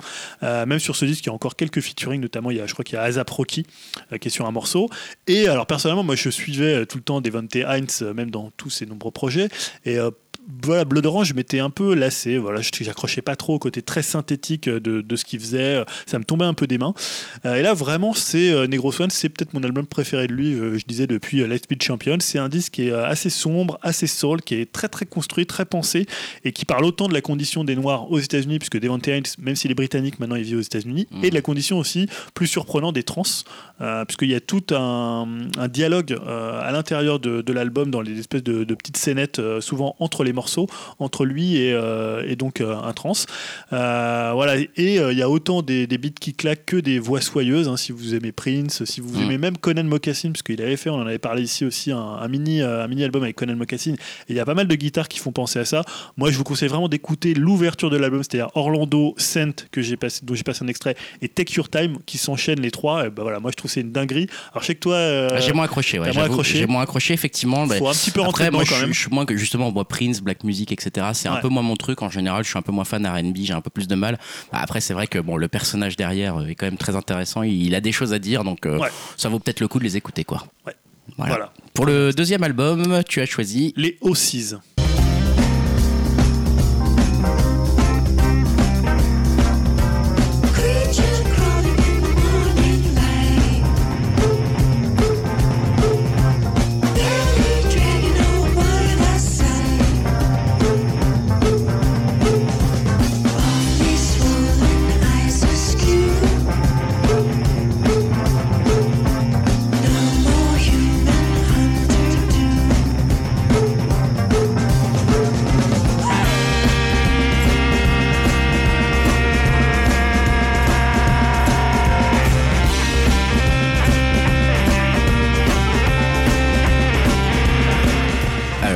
Qu'est-ce qu'on vient d'écouter comme extrait Le morceau s'appelle Si, donc euh, la lettre C. tout simplement. Hein, donc là, peut-être, peut-être, euh, non, waouh, je ne sais pas. Euh, donc voilà, alors là, ça va peut-être peut-être plus parler à Dim. Hein. Je, je, réfère à cette superbe pochette qui fait très, ah là là, ouais, très, très métal. De démon, de démon venu de je ne sais où des enfers ou alors de, de Providence. Bah, écoutez, écoute, j'écouterai alors. donc voilà, un peu comme Ty Seagal, dont je parle assez souvent ici. Hein. C'est assez difficile de suivre toute la carrière de John Dyer, donc qui est le leader des Ossies, puisqu'il a d'autres groupes, notamment OCS, hein, rien à voir avec la chaîne de, Orange. Et voilà, il brouille souvent les pistes parce qu'il change de nom, même The Ossies, des fois ça s'appelle The Ossies, Ossies, Seas, tu vois, il change un peu tous ses noms, il change de personnel, il change de projet. Euh, voilà, en fait, on va dire John Dyer, c'est un peu le, père du mouvement garage rock psychédélique euh, californien, même si on peut l'étendre aujourd'hui, puisque je parlais Ty Seagal, mais il y a aussi bah, King Tuff, dont j'ai parlé ici, qui est, qui, est, mm. californien, mais même King Gizzard, euh, voilà, qui est le, groupe australien qui avait sorti cinq albums l'année d'avant, qui est voilà, qui est finalement dans cette mouvance, mouvance rock psyché. là, en fait, Smot Reverser, c'est le nom de l'album. Il arrive un an après Orc. Euh, et euh, finalement, j'en parlais, ou d'ailleurs a relancé OCS. Et euh, voilà, quand on avait vu la pochette un peu speed metal et également le morceau qui était le premier single, qui était Overthrown, qui était, bah, qui était pour le coup très très speed. Donc on s'attendait presque à un album de presque de trash metal hein, pour ceux qui écouteront. Alors je, non, mais je pousse un peu, mais c'est plutôt presque mouvance hard rock. Et là, pour autant, le, rythme est en fait beaucoup plus lent que, que le single. On reste quand même assez, assez hard rock. Et par exemple, je pense à Enrique El Cobrador qui est très Black Sabbath, donc très très lourd, avec une grosse grosse batterie, des, euh, vraiment des gros riffs. Il y a même des morceaux, bah, si l'extrait que j'ai choisi, ça pourrait carrément être sur le dernier Ty Seagal, enfin celui qui est sorti mm. en, début d'année. Euh, voilà, on reste quand même sur un disque à guitare, souvent psyché. Hein, je pense aux morceaux comme Last Piece ou Moonbog. Euh, mais voilà, comme je disais, un peu plus long que ce qu'on attendait avec, par rapport à des compos, à des compos garage. Mais voilà, pour le coup, on est rarement déçu avec d'ailleurs, c'est quand même hyper efficace, hyper bien troussé. Il y a un morceau notamment de 12 minutes qui s'appelle Anthemic Agressor avec une cavalcade en guitare donc pour les gens qui aiment la guitare, la bonne guitare, euh, même s'il ne faut pas s'attendre à une guitare speed, ceux qui aiment bien les, bons sons de guitare. c'est de la euh, guitare qui tâche quoi. Hein, ça, ça... tâche bien, mais en même temps c'est un album. Euh, il n'y a pas grand chose à acheter, je trouve dessus. non non, très très très bon disque. quand même un peu du, père du garage qui s'est un peu peut-être fait voler sa couronne par Ty Seagal, mais. Ouais, bah, en tout cas je vois que tu passes donc effectivement du, de la musique on va dire R&B à la grosse guitare et tu fais encore un grand écart avec ton choix numéro 3 qui est Tom, Tom Berlin. Donc l'extrait c'est I'm Not Scared.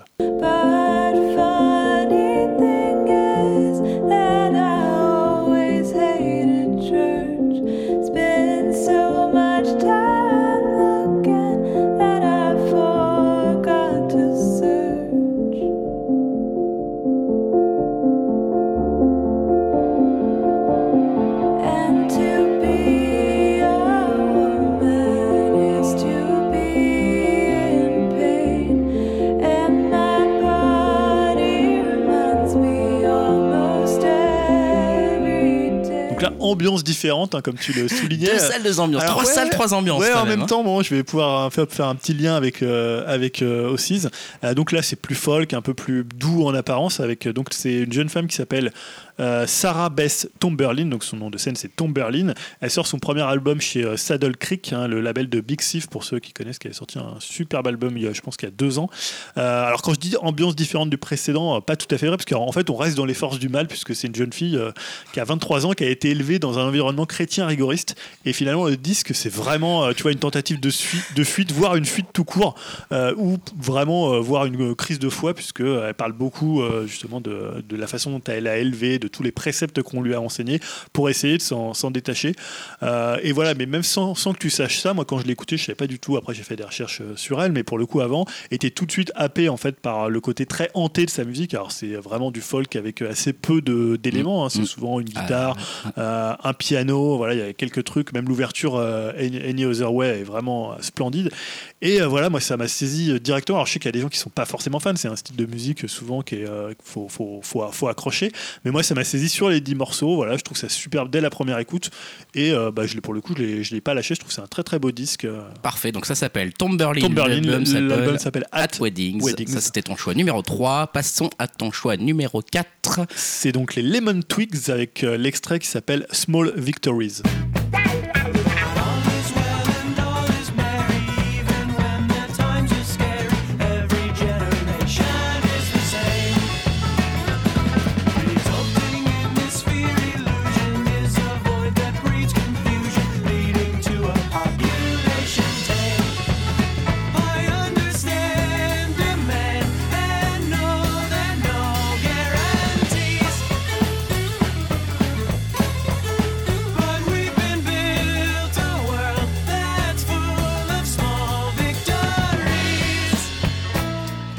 Là, pour le coup, effet différent, puisque c'est un album, on va dire, très chargé.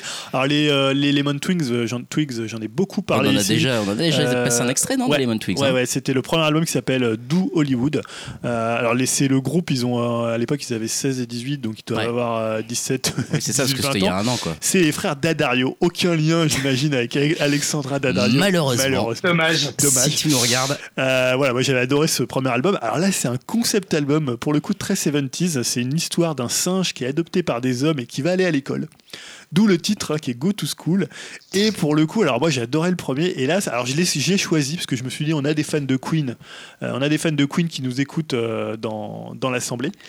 Et euh, voilà, donc pour les fans de Queen, c'est une sorte d'opéra rock puisqu'ils ont fait voilà, un album concept qui se faisait beaucoup. Hein. ça fait beaucoup penser à du Bowie, à du Todd Rundgren, même un peu. Euh, et voilà, bon, après, voilà, peut-être que tous les, ceux qui m'ont insulté en me disant j'adore Queen, c'est génial, peut-être qu'ils se retrouveront dans cet album, notamment dans, je crois que c'est Rock Dreams qui sonne un peu comme du Queen, avec des compositions à tiroir. Euh, voilà, c'est vraiment un disque, moi, qui me désarçonne pour le coup, alors que j'étais vraiment fan de ce qu'il faisait, de ce qu'il faisait sur le premier album. j'ai pas encore réussi à dépasser justement ce côté kitsch. Et pourtant, il y a des morceaux. Ah, dès que c'est baroque et tout, toi, t'aimes pas. Ah non, j'aime bien, non, non, parce que j'avais parlé ici de. Euh, merde, comment il s'appelle ce groupe euh, Le groupe de euh, Jonathan Rado, là voilà, ça va me revenir. Tu nous perds. de Foxygen. Ah, Foxygen. Foxygen qui avait fait un album pour le coup très très barré. Il y a des morceaux que j'adore, Student Become the Teacher, Rock Dreams que j'adore, Small Victories que j'ai passé. Mais voilà, je trouve que c'est, alors sans, sans, mauvais jeu de mots, c'est un peu un jeu de singe savant puisque ils font vraiment du, du pastiche de, de Bowie, de, de, choses qui se faisaient à l'époque. Chaque morceau est hyper fatigant et en même temps, je trouve ça quand même assez fascinant. Et euh, des fois, je me reprends à l'écouter. Il est très très long quand même l'album pour euh, un album euh, un peu pop comme ça. Et voilà, des fois, je rentre dans un morceau et euh, mais voilà, j'ai toujours ce côté un peu indigeste, un peu long. Euh, et moi, j'espère que c'est vraiment une parenthèse dans leur discographie qui vont revenir à des choses, euh, à moins concept album, voilà, ce qui m'a un peu fait chier. Mais bon, parfois, je le réécoute un peu dégoûté, un peu fasciné, parce qu'il y a quand même des trucs que j'aime beaucoup dedans. Donc, c'est un album, si vous aimez les trucs vraiment très bariolés, très grandiloquents, voilà, si finalement écouter un album de Queen ou de Mika, ça vous fait pas peur. Ouh. Ah, je vais loin avec Mika quand même. T'es méchant, putain. Ça, c'était en tout cas The Lemon voilà, Twigs. The Lemon Twigs avec Go to School. Et dernier euh, album du mois d'août, on le rappelle. Hein, ouais. C'est Home. Et l'extrait s'appelle Icon. She ladled the conversation, skimming from the top. That damn helium balloon from last Easter refuses to pop. They asked what the plan was. It's really simple math. She's hungry to distraction.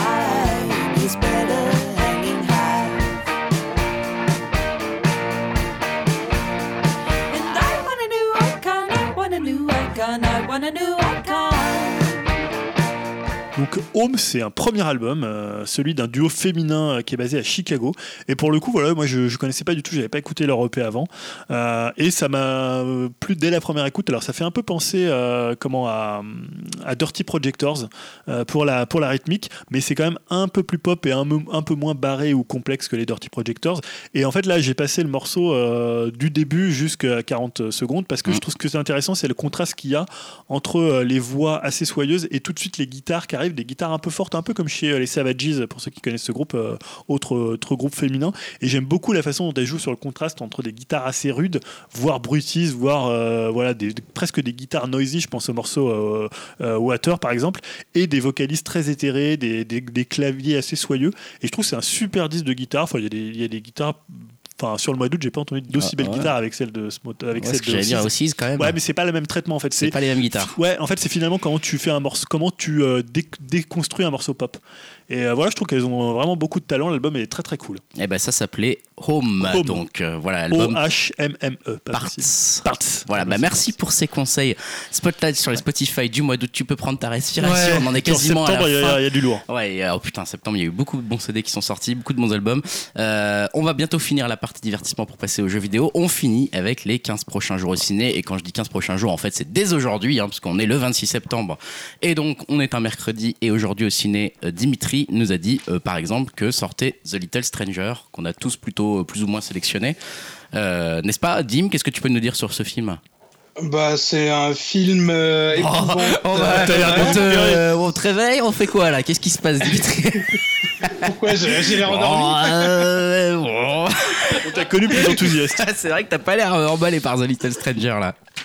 Non, bah écoute, je sais pas trop. Je, je pense que j'irai le voir euh, parce que le casting est intéressant. Bah il y a Dom, euh, Domhnall Gleeson, euh, le général Hux de Star Wars. Hein, forcément, ça me parle. Et non, ça a l'air d'être un film d'horreur un peu comme The Others. ouais, voilà, quelque chose comme ça. Où je pensais à La Dame en Noir avec Daniel Radcliffe ou des choses comme un peu horreur gothique. ça, ça peut être intéressant. Bon, écoute, pourquoi pas, effectivement. Alors, c'est le réalisateur aussi qui avait fait euh, Franck et Room, qui avaient été des films qui avaient eu des fortes, fortes bonnes critiques, hein, notamment. Moi, j'avais pas vu Room, mais Franck était marrant, effectivement, c'était un peu. Ouais, l'ambiance a l'air pas mal là-dedans. Ouais, l'ambiance a l'air chaud. Est-ce que j'irai le voir? C'est une autre question. il n'y a pas grand-chose en même temps. Il n'y a pas grand-chose, mais Dim a quand même aussi, je reste avec toi, Dim, parce que tu as sélectionné La prophétie de l'horloge. Euh, avec, euh, comment il s'appelle, Jack Black, dans un film réalisé par Eli Ross, c'est ça? Ouais. Ouais, voilà, bah t'as tout dit. Hein. Moi, c'est bizarre ce truc-là, Eli Ross qui Ça me tente, euh, ouais, vraiment plus par curiosité, quoi. Eli Ross qui réalise un film familial, euh, voire pour enfants, euh, je trouve ça un peu bizarre.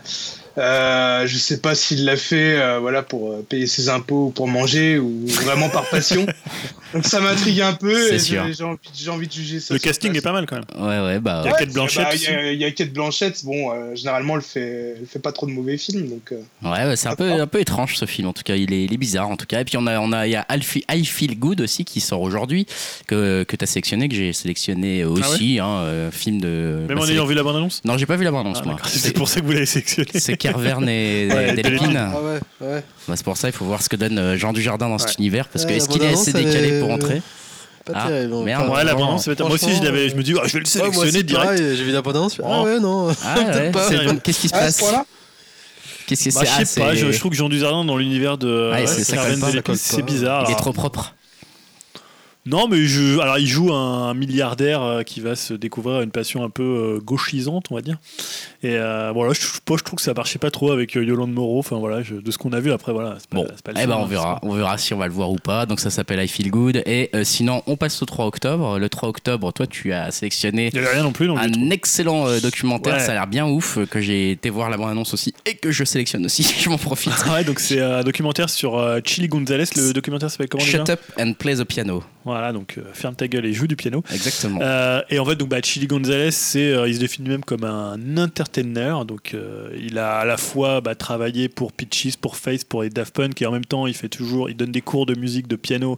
Il fait ses pianos solo. Donc, le mm. troisième est sorti, qui est également magnifique. Un très, trois, bons albums. Trois hein. très bons albums, un peu inspirés par Debussy et Satie.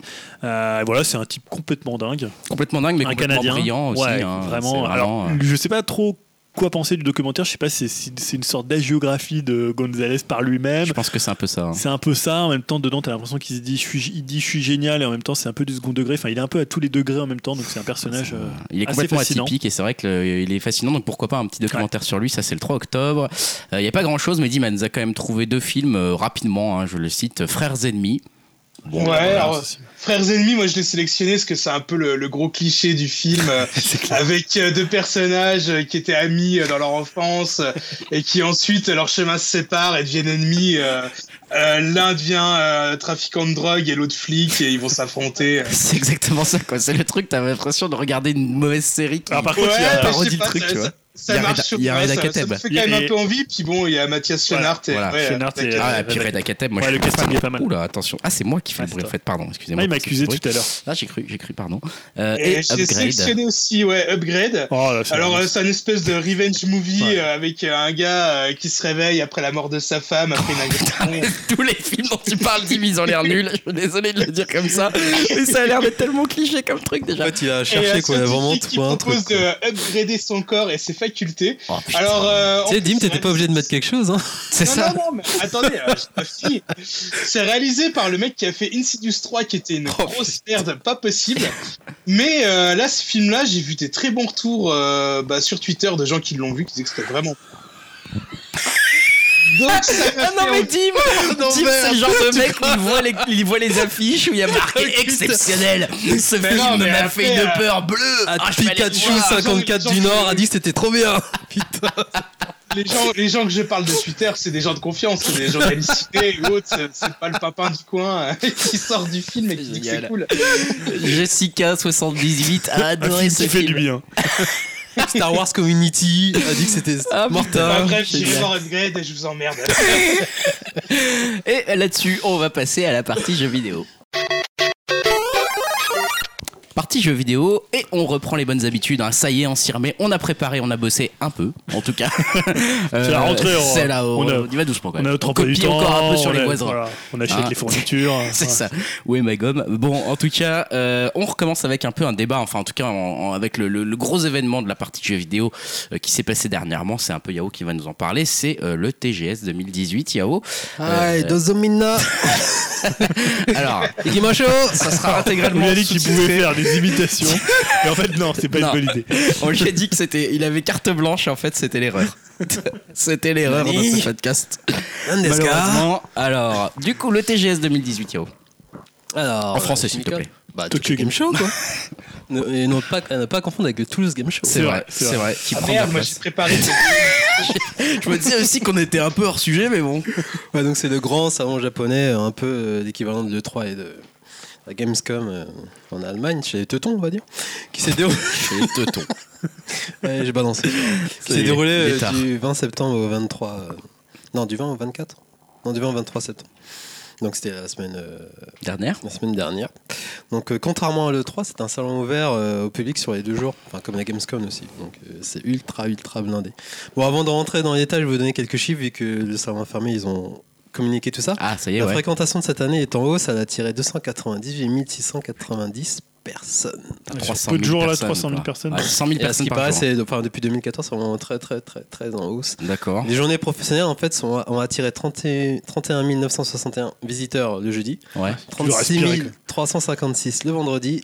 Et là, pour le public, ça a été la folie. Donc 107, 107 310 le samedi et 123 063 visiteurs le dimanche. De toute façon, on en a vu dans les vidéos, c'était une marée. Euh, ah bah, c'est comme quand tu vas à la PGW là. Ouais. ouais c'est pire là. Attends, t'as vu les chiffres? Ouais, mais après, il faut voir la taille du salon. Ouais, c'est vrai. Ouais. Donc en préambule de ça, en fait, il y a eu, le... je sais pas si vous avez suivi la conférence Sony après. Après TGS. Après TGS, ouais, qui généralement se déroule quelques jours avant, mais là c'était carrément une, semaine, ou deux semaines avant. Donc là, du coup, ont été balancées les grosses cartouches. Euh, donc les grosses annonces. Il y a eu la nouvelle prod de Nagoshi, donc euh, le papa de Ryuga Gotoku euh, en français, enfin en français, des Yakuza quoi. Mhm. Donc là, il a balancé, c'était le Project Judge, enfin maintenant qui s'appelle Judge Eyes. On va pas se cacher, enfin pour moi, euh, moi c'est une, grosse fumisterie ce truc, c'est une ah skin de Yakuza. De Yakuza, ouais. Franchement, les côtés un peu justice. Ouais, mais pour moi c'est une skin déguisée, vu que ça se passe à Camolocho, dans le même quartier, avec les mêmes mhm. assets, euh, les mêmes moteurs ah, graphiques. C'est un, univers un peu étendu avec. Euh, ouais, mais pour moi, tu vois, le fait de le faire vendre au tout début avec la cinématique, genre c'est un avocat, tout ça, au final, le mec il se passe C'est quoi les, tu... C'est un spin-off, ça, ça, va faire partie du Après, même. Après, je, connais pas les détails, c'est pour ça, là c'est juste une rage, mais j'ai pas encore fait la démo, elle est disponible sur le PSN. Ah, Dim, justement, Dim me demandait si c'était dans le même univers. Mais ouais, en fait, c'est la même ville. Ouais, mais ça pourrait être la même ville, mais C'est la même ville. Après, je sais pas si c'est la même même année, mais ils évoquaient dedans qu'il y aurait peut-être des, des clins d'œil, des, clins d'œil en fait. D'accord. Donc après, c'est le même système avec des mini-jeux. Euh, tu vas dans des zones, tu te tapes contre les mecs. Mais t'as pas une euh, mécanique particulière liée au fait que tu sois du côté de, de la loi et bah, Après, peut-être qu'il y aura un truc, soit un truc d'infiltration et peut-être un truc qui va se passer genre euh, comme Ace Attorney, mais j'ai pas creusé en détail. Je te dis, il faudrait que je teste la démo pour ça. Et donc il y a eu ça, il y a eu Project Awakening aussi, c'était une sorte de mix entre un Dark Souls et un Monster Hunter. On, sait pas grand chose, mais ça a l'air classe. Et pour moi, une sorte de Deep Down, le fameux l'Arlésienne de Capcom, euh, qui a jamais donné une nouvelle quoi. et aussi l'annonce, ben, on va en parler de la licence de Samurai Spirit du coup, qui débarque. Et après le reste, ben, moi ça m'a pas trop euh, intéressé, mais il y a eu des RPG, euh, il y a eu un peu de VR, notamment. ouais. Et on parlait de Astrobot du coup là, ça m'a bien venu la VR. Ouais, il y a pas mal de VR. Ah, ça, maintenant que t'as essayé, euh, que t'as. Ouais, mais c'est surtout le jeu, on en parlera, mais Astrobot là, pour moi c'est vraiment un ambassadeur euh, chez Sony. Enfin bref, donc voilà, après il y a eu les sempiternels de Sekiro, de MC5, en fait on les connaissait déjà. On l'avait vu déjà le 3, ouais. Ouais, le 3 et la Gamescom, donc ça n'avait rien forcément de nouveau en fait. Donc après, bah, je sais pas si vous voulez. Moi je, passe, je voulais passer au bilan du salon. Ouais. Vas-y. Moi j'ai pas trop suivi le salon. Non, moi non plus. De loin. toi non plus Ouais, moi non plus. Pas bah, trop, moi, je suis pas, plus que ça. Trop quoi en penser en fait. De base, moi, c'est vraiment le salon qui m'intéresse le plus par rapport à l'E3 et à la Gamescom. Forcément, c'est ouais. spécialisé japonais. Mais j'ai vraiment l'impression que c'est une sorte de redite. Chaque année, c'est un peu toujours les mêmes gros jeux qui sont là, où c'est jeux typés japonais. Euh, bah ouais pour euh, schématiser, je fais des jeux de drague, c'est pas le Tourist Game Show. Hein. À la con. Ouais, mais il y a une certaine époque où tu trouvais des jeux vraiment qui. Les jeux de culotte, t'as dit Les jeux de drague Ah ouais, ok, ouais. qui sortaient vidéo. Mais là, t'as les gros jeux, comme, bah, comme on a dit, comme il y a. Euh, DMC, ouais, DMC, qui a été montré quand même. Montré à l'E3, Sekiro qui a déjà été montré à l'E3, tout ce qui est euh, Kingdom Hearts aussi qui a été montré à l'E3 en fait. Euh, après, là, Death Stranding a fait une nouvelle bande-annonce, mais c'est euh, voilà, une petite bande-annonce histoire de dire que je suis là, quoi. Mais ah, ça faisait quand même une grosse excuse. Ouais, c'est une grosse excuse, mais je veux dire après, c'est pas non plus, il y a pas rien mm. eu de retentissant et. Ouais, moi j'ai suivi un peu les annonces, c'est vrai qu'il n'y avait pas des trucs. Euh... Ce que m'ont dit à le 3, c'est qu'en fait, de toute façon, maintenant, euh, le, la, temporalité elle est quand même cassée dans l'année. Ouais, ouais t'as le 3 la Gamescom, en fait, la Tokyo Game Show, c'est bah, il est petit aussi. Fan de jeux euh, vidéo, ouais. Parce qu'en plus là, il va y avoir encore les Game Awards, il va y avoir encore. Et Microsoft qui a annoncé aussi une conférence en novembre aussi. Microsoft qui a annoncé une nouvelle conférence là pour bientôt. Pour un peu comme faire euh, Sony avait fait avec sa conférence euh, un peu de, de, rentrée là, c'était en, en octobre novembre. Et je sais pas si la Sony ils ont pas une autre conférence au, au Paris Games Week, enfin pendant la période. Pas de fou, il a vraiment grosse annonce, c'était le Project Project Eyes, Judge Eye, mais du coup pour moi c'est.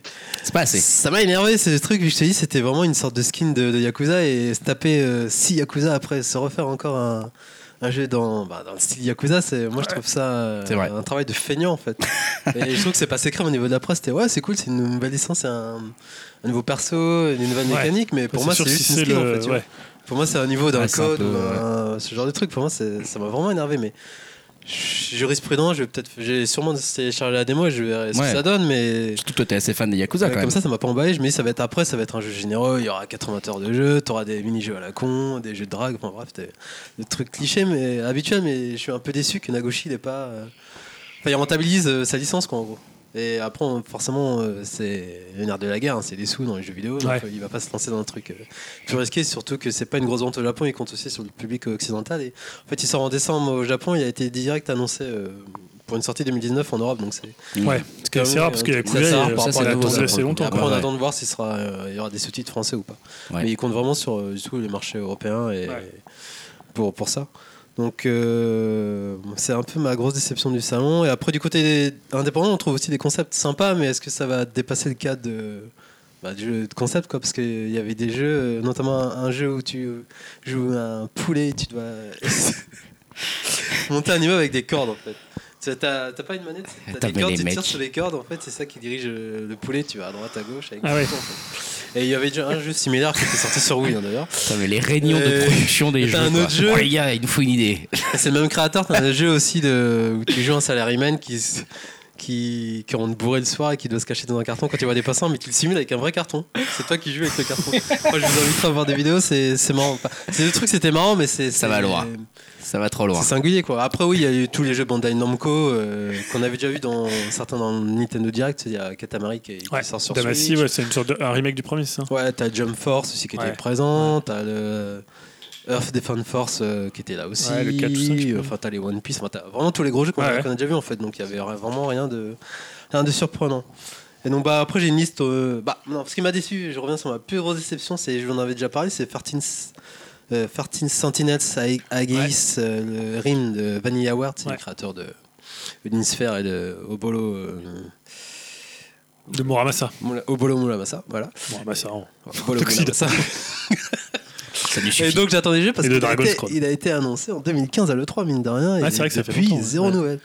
Et j'ai tweeté à certains journalistes qui m'ont pas daigné, qui m'ont pas répondu. Ah là, là, fallait dire tu Topcast là. Ouais ouais, si Topcast cite les cite les chiffres. savoir parce que je vois, tu vois, ce genre de trucs, ce genre d'infos on a ouais. là, mais personne n'a fait tomber les voilà. Je m'attendais à ce qu'ils cherchent. Moi j'ai demandé s'ils avaient par exemple croisé Cédric Topcast. Euh, ouais, c'est ça. On l'a quand même envoyé quoi. Je veux dire. On envoyé, on envoie des effets, des spéciaux. Ça fait quand même 4 ans qu'il est là-bas quoi. Il serait peut-être temps qu'il le voit. Et après il y a eu pareil, euh, pas de news de Platinum Games, tu vois. Alors je sais pas comment le dernier jeu qui était censé sortir sur PS4 c'est pas Blue Fantasy, je sais pas. Ouais, si, si, c'est ça, Blue Fantasy. Et pareil, pas de, pas de news là-dessus. La nouveauté de Camilla, tu vois. Je pense qu'il faut t'envoyer au prochain, en fait. Non, mais je vais faut dire. envoyer Yao. Tout ça, ça m'a déçu. Et donc, ah, après, j'ai une liste non exhaustive des jeux. Bon, on en a parlé. Il y a eu Sekiro, DMC, Dead or Alive 6, Jump Force, Mega Man 11, Death Gone. Il y avait même des jeux occidentaux. Notamment une, une sorte de preview sur Red Dead. 2 qui était présenté. Ah ouais, je savais pas ça. Il y a des journalistes qui ont pu y jouer. Mais en caché, enfin, genre, il n'y a pas eu des nouvelles images, si? Euh, après, non, ils n'ont pas montré, mais ils ont expliqué. Euh... Bah, on sait qu'il y a un moteur d'animation pour les couilles des chevaux. Ah, ça c'est bien. tu n'avais pas vu cette news Non, sérieux, t'as c'est vrai, ça Ah, ok. C'est ce qu'il y a. Voilà. Il y a du God Eater 3, du Ghost of Tsushima qui était pas mal. Imagine-toi animer des couilles de cheval. Est-ce que tu ferais pas un petit moteur ah, bah, Moi, ouais, c'est le truc que je fais. Kill la l'adaptation de l'animé par Trigger. Ah, mais je voudrais qu'on revienne au. Bon, pas le jeu là Kill la Kill Et euh, au demeurant, un très bon animé. Hein. Il y avait aussi bah, Left Alive, ça par contre, je crois que c'est Square Enix, le design par. Euh, c'est quoi son nom déjà Le mec de Front Mission euh, ouais, mais le designer. Ouais, je sais plus son nom. bah, Metal Gear. ouais, de... J'ai vu certaines vidéos, ça fait un peu mal. Je sais pas si tu les as vues. Shinkawa, là Ouais, Shinkawa. C'est très daté. Hein. C'est une sorte de jeu de mecha avec. Bah, c'est la, la, continuité de Front Mission, mais apparemment les gens étaient assez déçus. Niveau technique, c'est pas très ça, on va dire. Après, bah, t'as Ninja là qui était pas mal, une bonne surprise, c'est ça, c'est Gun Qui ressemble un peu à. Une sorte de Splatoon. Splatoon, ouais. Avec des jeux de Bubblegum, je crois. Ouais. Et puis voilà. Après, t'as Déraciné qui est en vert, le, ouais, jeu de, le jeu de Software. Et voilà. Et puis les jeux indés que je vous en ai parlé tout à l'heure. Donc ça, c'est une liste non exhaustive. Après, t'as plein de trucs qui m'intéressent pas à titre perso, tout ce qui est RPG et genre de trucs, ça Ouais. Alors, comme en fait, on a filé tout l'argent de, de, de, CM à Dim, on t'a pas envoyé au Japon, donc t'as suivi comment le. en fait, voilà, globalement, c'est plus la côté du salon qui m'intéresse en fait. Euh, Au final, et ce que j'aime bien, c'est voir justement les journalistes euh, couvrir ce salon. Mais d'ailleurs, vous... Salon particulier du coup, hein, parce qu'en plus culturellement, comme tu le disais, il, il reste un peu plus loin et il insiste effectivement sur les jeux aussi très japonais qui franchissent jamais vraiment la frontière ici. Et donc, du euh, coup, ouais, moi j'ai pris les, enfin, les gros entre il y a Game Cult, euh, Jeux Actu et euh, Gameblog. D'ailleurs, Gameblog j'aime bien suivre là parce que là c'est Julo qui part en vlog et donc eux, ils envoient un journaliste et c'est un vlog. Ouais, ils retrouvent quelqu'un qui habite là-bas, ouais, Rudy. Et maintenant, ça devient quasiment que des vlogs en fait, j'ai l'impression. Et ça, c'est un truc qui me dérange un peu. J'en parlais avec un pote en fait. Parce qu'en général, j'ai l'impression qu'ils sont plus euh, pressés d'aller au Japon que à Los Angeles. Hein. Tu vois, ils sont plus, oh, on y va une semaine avant, tu vois, on va passer entre guillemets une semaine tranquille. Mais ce qui m'énerve un peu, c'est que tous les ans, c'est un peu la même chose, c'est les mêmes clichés. On vous emmène à Akiba, voir tu sais, les magasins de goodies, les magasins de jeux vidéo. Mille fois, quoi. Voilà, le truc cliché, c'est sympa, mais je me dis, il pourrait pas un peu creuser la chose et on en parle avec un pote, genre, euh, je sais pas, aller dans des un, ah de jeux vidéo, prendre rendez-vous avec des acteurs, parce que pendant le salon, hormis un producteur français pour justement Astrobot, il n'y a pas eu d'interview de, tu vois, de genre de réalisateur. Il n'y a même pas eu une Agoshi qui était présent, un gars qui bosse sur DMC, je sais pas. Alors que pour Après, c'est difficile de dealer des. Ouais, mais je me dis, c'est un, comme il dit, c'est, ils travaillent des journalistes, c'est un peu leur. Euh, peut-être que ça, boulot, ça marche pas, hein, sans vouloir. Euh, Je sais pas, c'est une des hypothèses. une question, après, je me dis, mais. Peut-être que ça marche pas trop, tu sais. Enfin, honnêtement, No Life, qui avait quand même des émissions qui allaient loin dans la culture japonaise, ça, bah ouais, mais ça a fermé.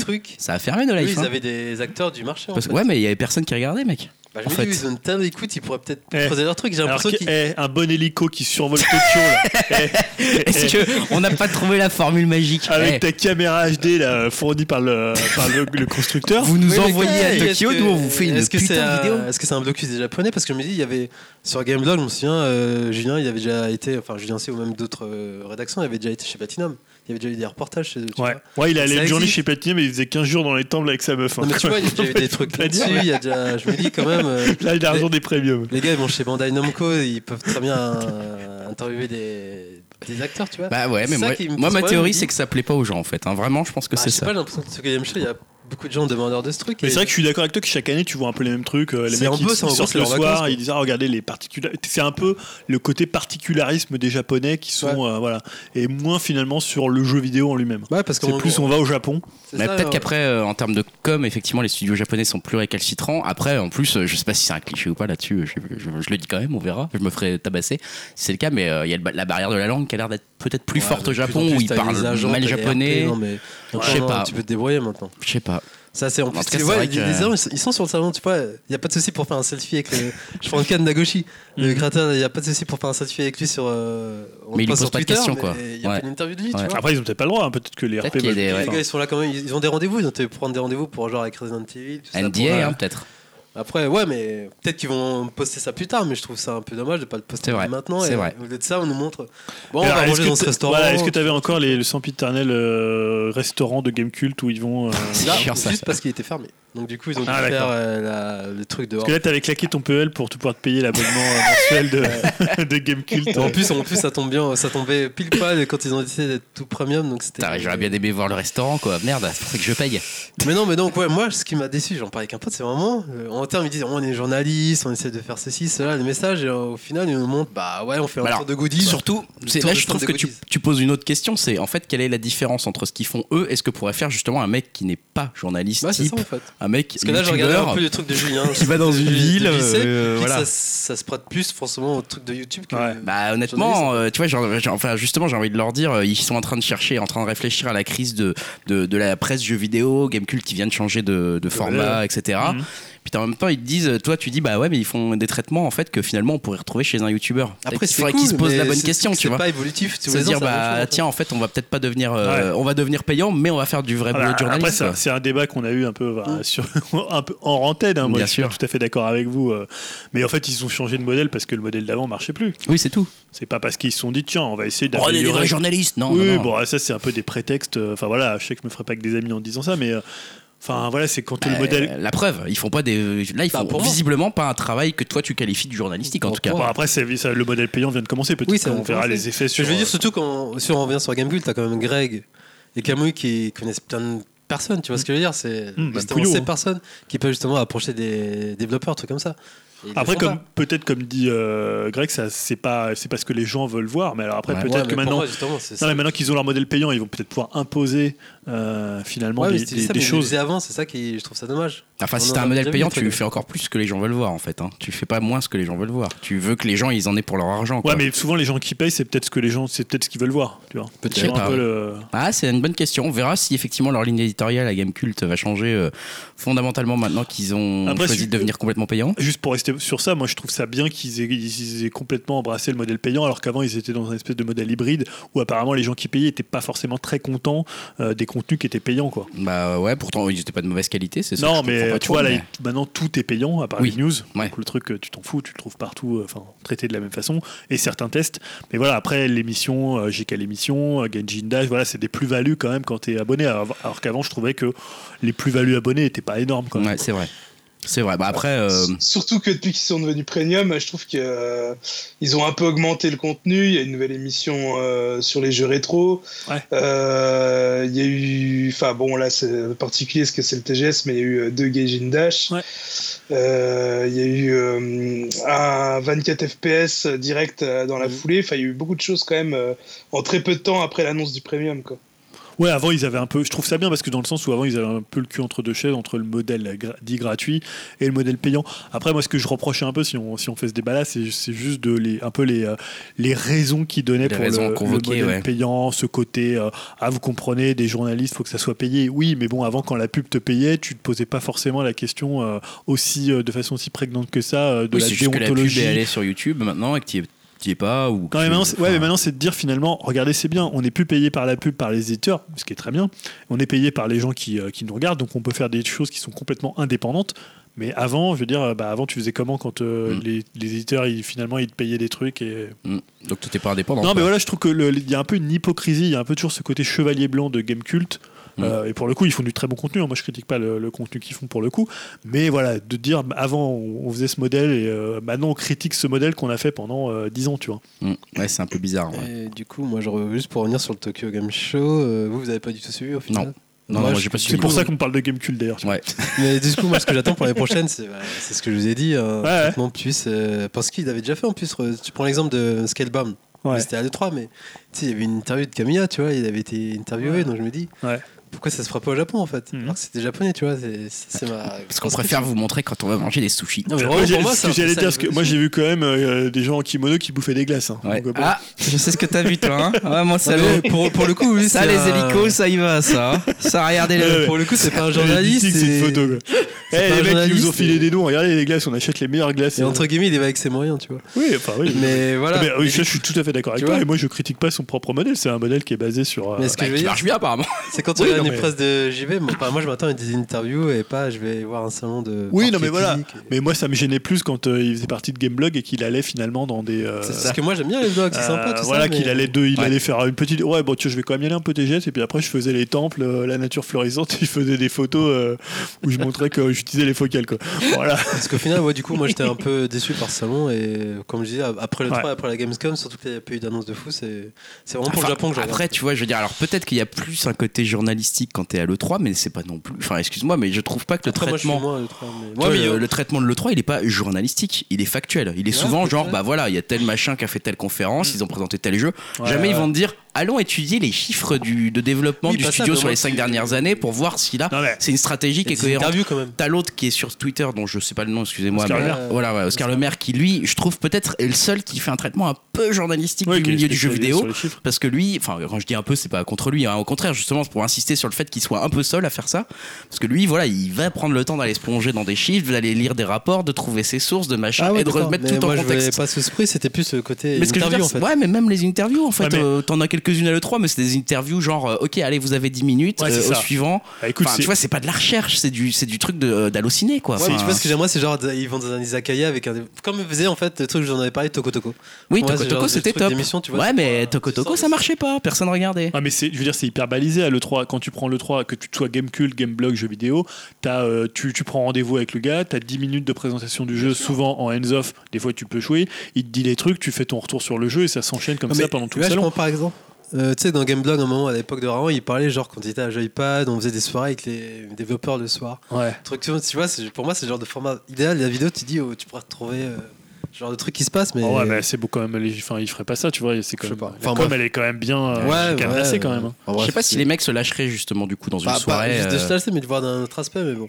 Mais tu vois parce que je trouve que c'est quand même lié au modèle payant que va imposer Gamecult je pense pas que sur le traitement des salons tu peux faire quelque chose de très différent. Autant sortir des émissions faire des choses des articles des longs articles. Après comme tu dis d'aller rencontrer un studio euh, sur une période hors salon ça peut être intéressant. Mais sur le salon je pense pas qu'il va y avoir une plus-value euh, énorme tu, tu relais de la news quoi fait. Tu relais de ce qu'on te, ce te donne à manger, tu, réfléchis après. Quoi. Tu donnes l'ambiance du salon, tu montres un peu ce qui se passe, le monde, les jeux qui sont présentés, tu vois. Enfin. Mm. Non, mais du coup, je préfère aller voir un youtubeur pour ça. Enfin, je me tu vois, c'est quoi la bah, plus-value de. Peut-être que c'est. Là, il n'y a pas de plus-value. Faire, ouais. Julien C, pour moi, c'est. Entre guillemets, c'était plus agréable de voir ses vidéos que. Ouais. Carrément. Que je suis d'accord avec toi. Tu vois. Enfin voilà, ouais. Bon, écoute, on espère peut-être que l'année prochaine ton appel sera entendu. Je hein. pense pas. Là, je crois que là, il y a le podcast euh, média d'influence qui, qui, va faire peur à Gamecult. non, non, mais bougez-vous les gars. Bougez-vous là, il est temps de bosser, putain. Sortez-vous les Paris Games Week, je, je, je, je, croise euh, les doigts pour que Julien faire des interviews avec les gens et tout. Ça va être notre reporter de l'extra. Paris Games Week, je te vois bien y aller. Interviewer les gens, Julien. Il n'y a, personne. Hein, Non, bah ouais. Bah, on pourra essayer d'avoir des places pour essayer d'y aller quand il n'y a pas beaucoup de monde. Mais... Pour aller jouer le soir. Mais je termine juste avec ouais, mon jeu du salon, entre guillemets, ça serait Astrobot. Ah ouais, bah tu, on en parle après on dans les projets qui hype. On en reparlera dans les projets qui hype. Avant de parler des projets pourris, risqués et qui hype, on parle rapidement, s'il te plaît, Dimitri, s'il te plaît, Yao, des euh, conseils, conseils ah, flash. moi je suis à speed. Conseils flash sur Spider-Man. On en a ah. aussi beaucoup parlé pour d'autres raisons. Alors, euh, c'est Dimitri, c'est Dimitri qui l'a. Nous parler de ça. C'est Dimitri qui l'a acheté. Lui, il n'y a même pas besoin. Eh, ouais, ouais, bah en plus vous aviez, vous aviez raison, hein, parce que vous en avez parlé dans l'émission où j'étais pas là. Euh, et vous aviez bien deviné, hein, parce que ouais, j'ai bien acheté Spider-Man. Ça. Euh, alors bon, j'attends de voir Red Dead Redemption 2, mais là pour moi, euh, c'est un sérieux concurrent pour le GOTY. Oh là là, euh, Je peux vous dire qu'il me met vraiment une bonne claque à chaque fois que j'y joue. Euh, franchement, faire un monde ouvert aussi réussi dans le monde de Marvel, je suis bien content. C'est vraiment le digne successeur des jeux Batman Arkham. Alors déjà le jeu il est magnifique, on se croirait vraiment à Manhattan. Euh, dans certains coins de la map, euh, ils ont bien réussi à capter l'ambiance de New York. Euh, donc bon, c'est vraiment immense, il y a des tonnes de trucs à faire. Et pour ce type de jeu à monde ouvert, je trouve que les activités, bah, elles sont pas trop répétitives. Il y a des crimes à résoudre, il y a des planques de gangsters à dégommer, prendre des photos de monuments, des tonnes de missions secondaires, et tout ça, c'est vraiment bourré d'easter eggs en plus. Euh, même les trucs chiants euh, comme la recherche d'items, euh, bah là je trouve qu'ils ont réussi à rendre le truc intéressant. par exemple, on doit ramasser genre 50 sacs à dos, mais dedans se trouve un objet lié à la mythologie de Superman.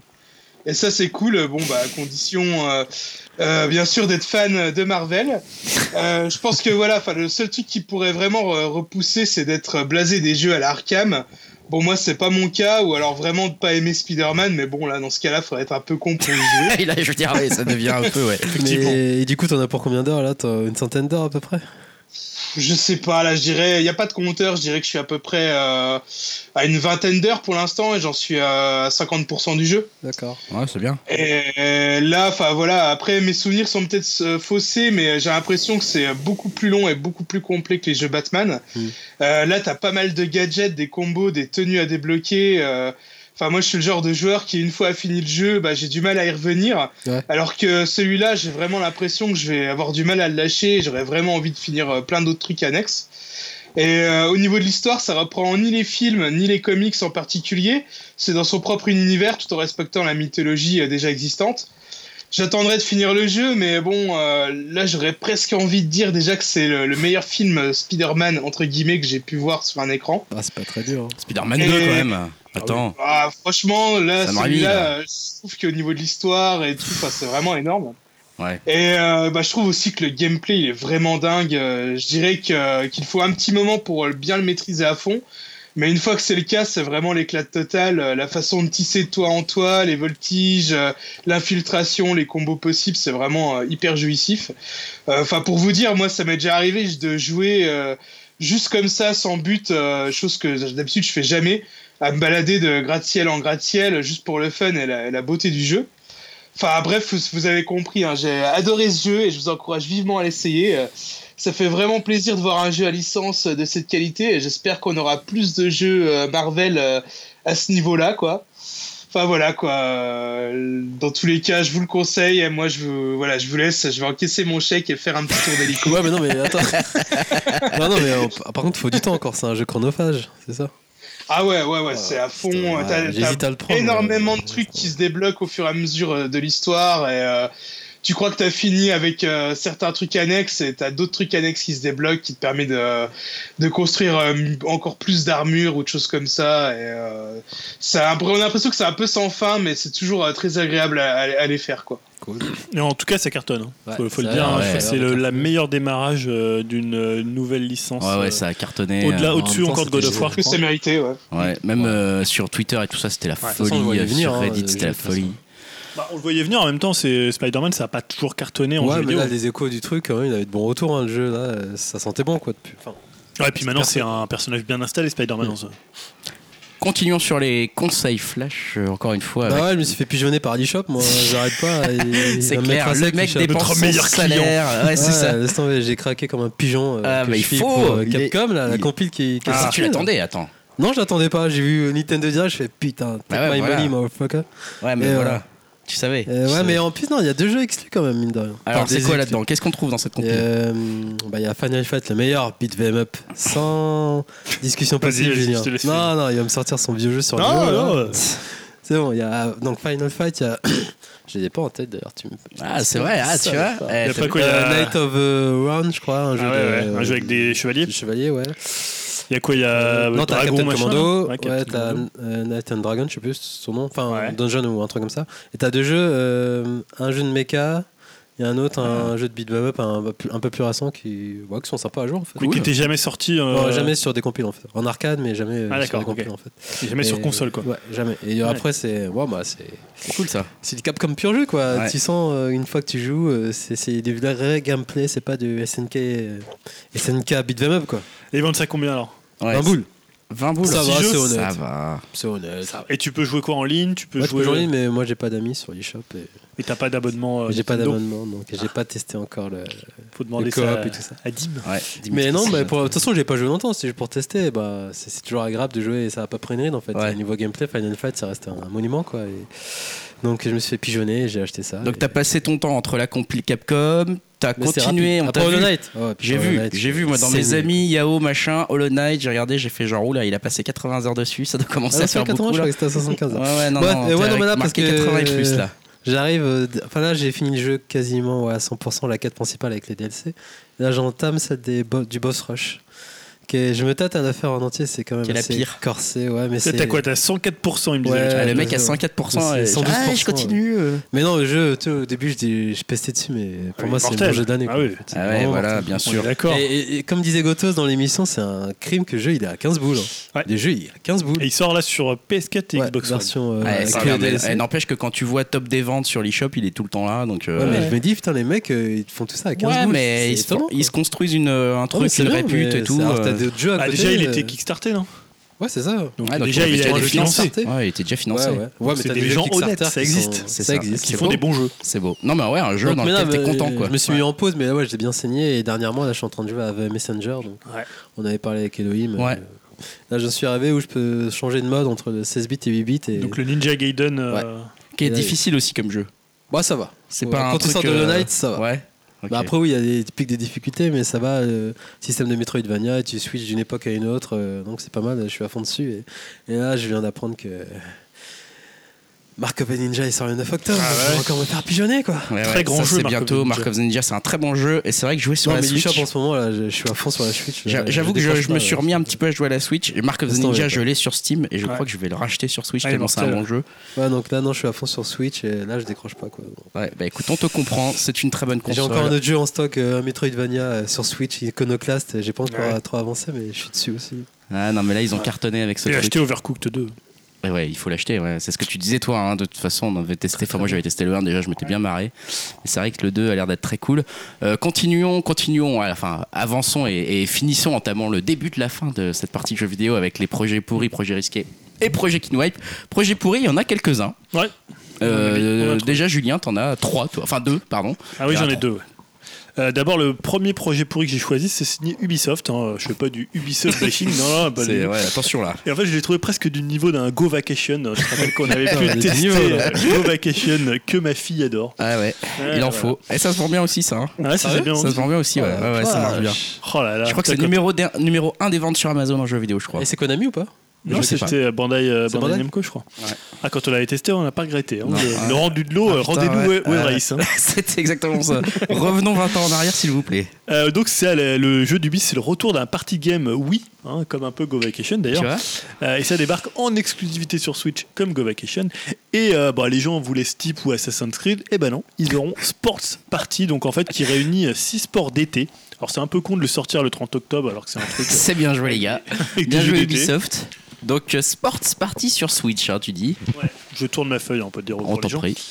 Fais donc. Il y a six jeux, je citais les jeux le basketball, le jet ski, le frisbee, le golf, le beach ball et le skateboard, mais tout ça dans un environnement un peu ouvert, un Bah peu, oui. euh, un peu Chaque fois quand un je, peu- vois, quand je vois un jeu qui propose du frisbee, c'est jamais bon signe. Quoi. tu te dis, putain, ils ont vraiment, c'est des feignasses. Quoi. Ah, parce que la physique du frisbee, ça va être le truc tout, quand même Ah, le c'est plus le truc, pourri à à mon faire. avis, Ça va tout droit, simple. un peu Allez. de vent sur les côtés et t'as tout Est-ce que le HD Rumble sera mis euh, en application du coup Ah, je sais pas a le HD Rumble.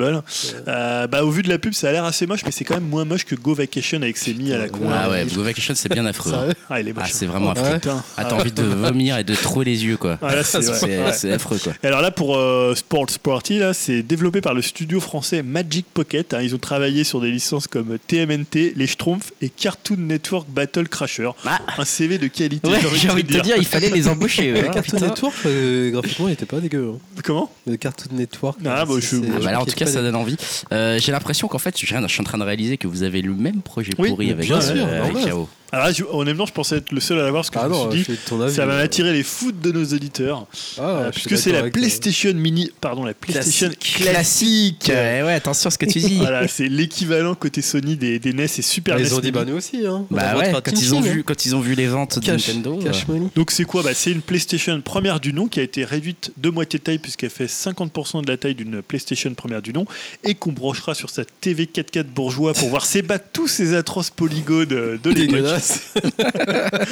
Faut le dire. C'est pas ouais. franchement. euh, J'ai adoré la PlayStation, moi, c'était une console que ça m'a mis une claque quand je l'ai eu, c'était la folie, mais quand tu l'as eu, quoi. Quand tu l'as eu, mais ça a quand même grave mal vieilli, quoi. Bah que ouais. ça soit au niveau des gameplays. Ouais, puis pour le coup, ça a pas. Rejouer C'était pas Toshinden. Enfin, en tout cas, pour, pour perso, c'était pas assez vieux pour que ça soit nostalgique. C'est pas un truc où j'ai envie de rejouer, perso, j'ai vois. pas eu la Voilà. console, moi, en fait. Pour des gens Ah qui ont ouais. peut-être un 10 ans de moins que nous, Oui, je pense que voilà, ça pourra marcher. Ah, pour ça les va gens dont marcher. c'est la première console, puisqu'elle a maintenant quoi, 25 ans, non? Bah ouais, un peu plus jeunes adultes, quoi. Ouais, les gens qui ont maintenant 30-35 ans, tu vois, même, Mm. même Rome, toi, t'aurais pu être dans la cible. Ouais, mais tu vois, j'ai pas, j'étais déjà plus dans la période nostalgique quand j'ai commencé Ouais, à en jouer temps, à la je l'ai eu quand même déjà quand assez jeune. C'est quoi, c'est 94 là? 93, Ouais, 94 94. Ouais, ouais. mais j'étais pas Ah, si vieux que ça non plus. Non, Ouais, mais 20. bon.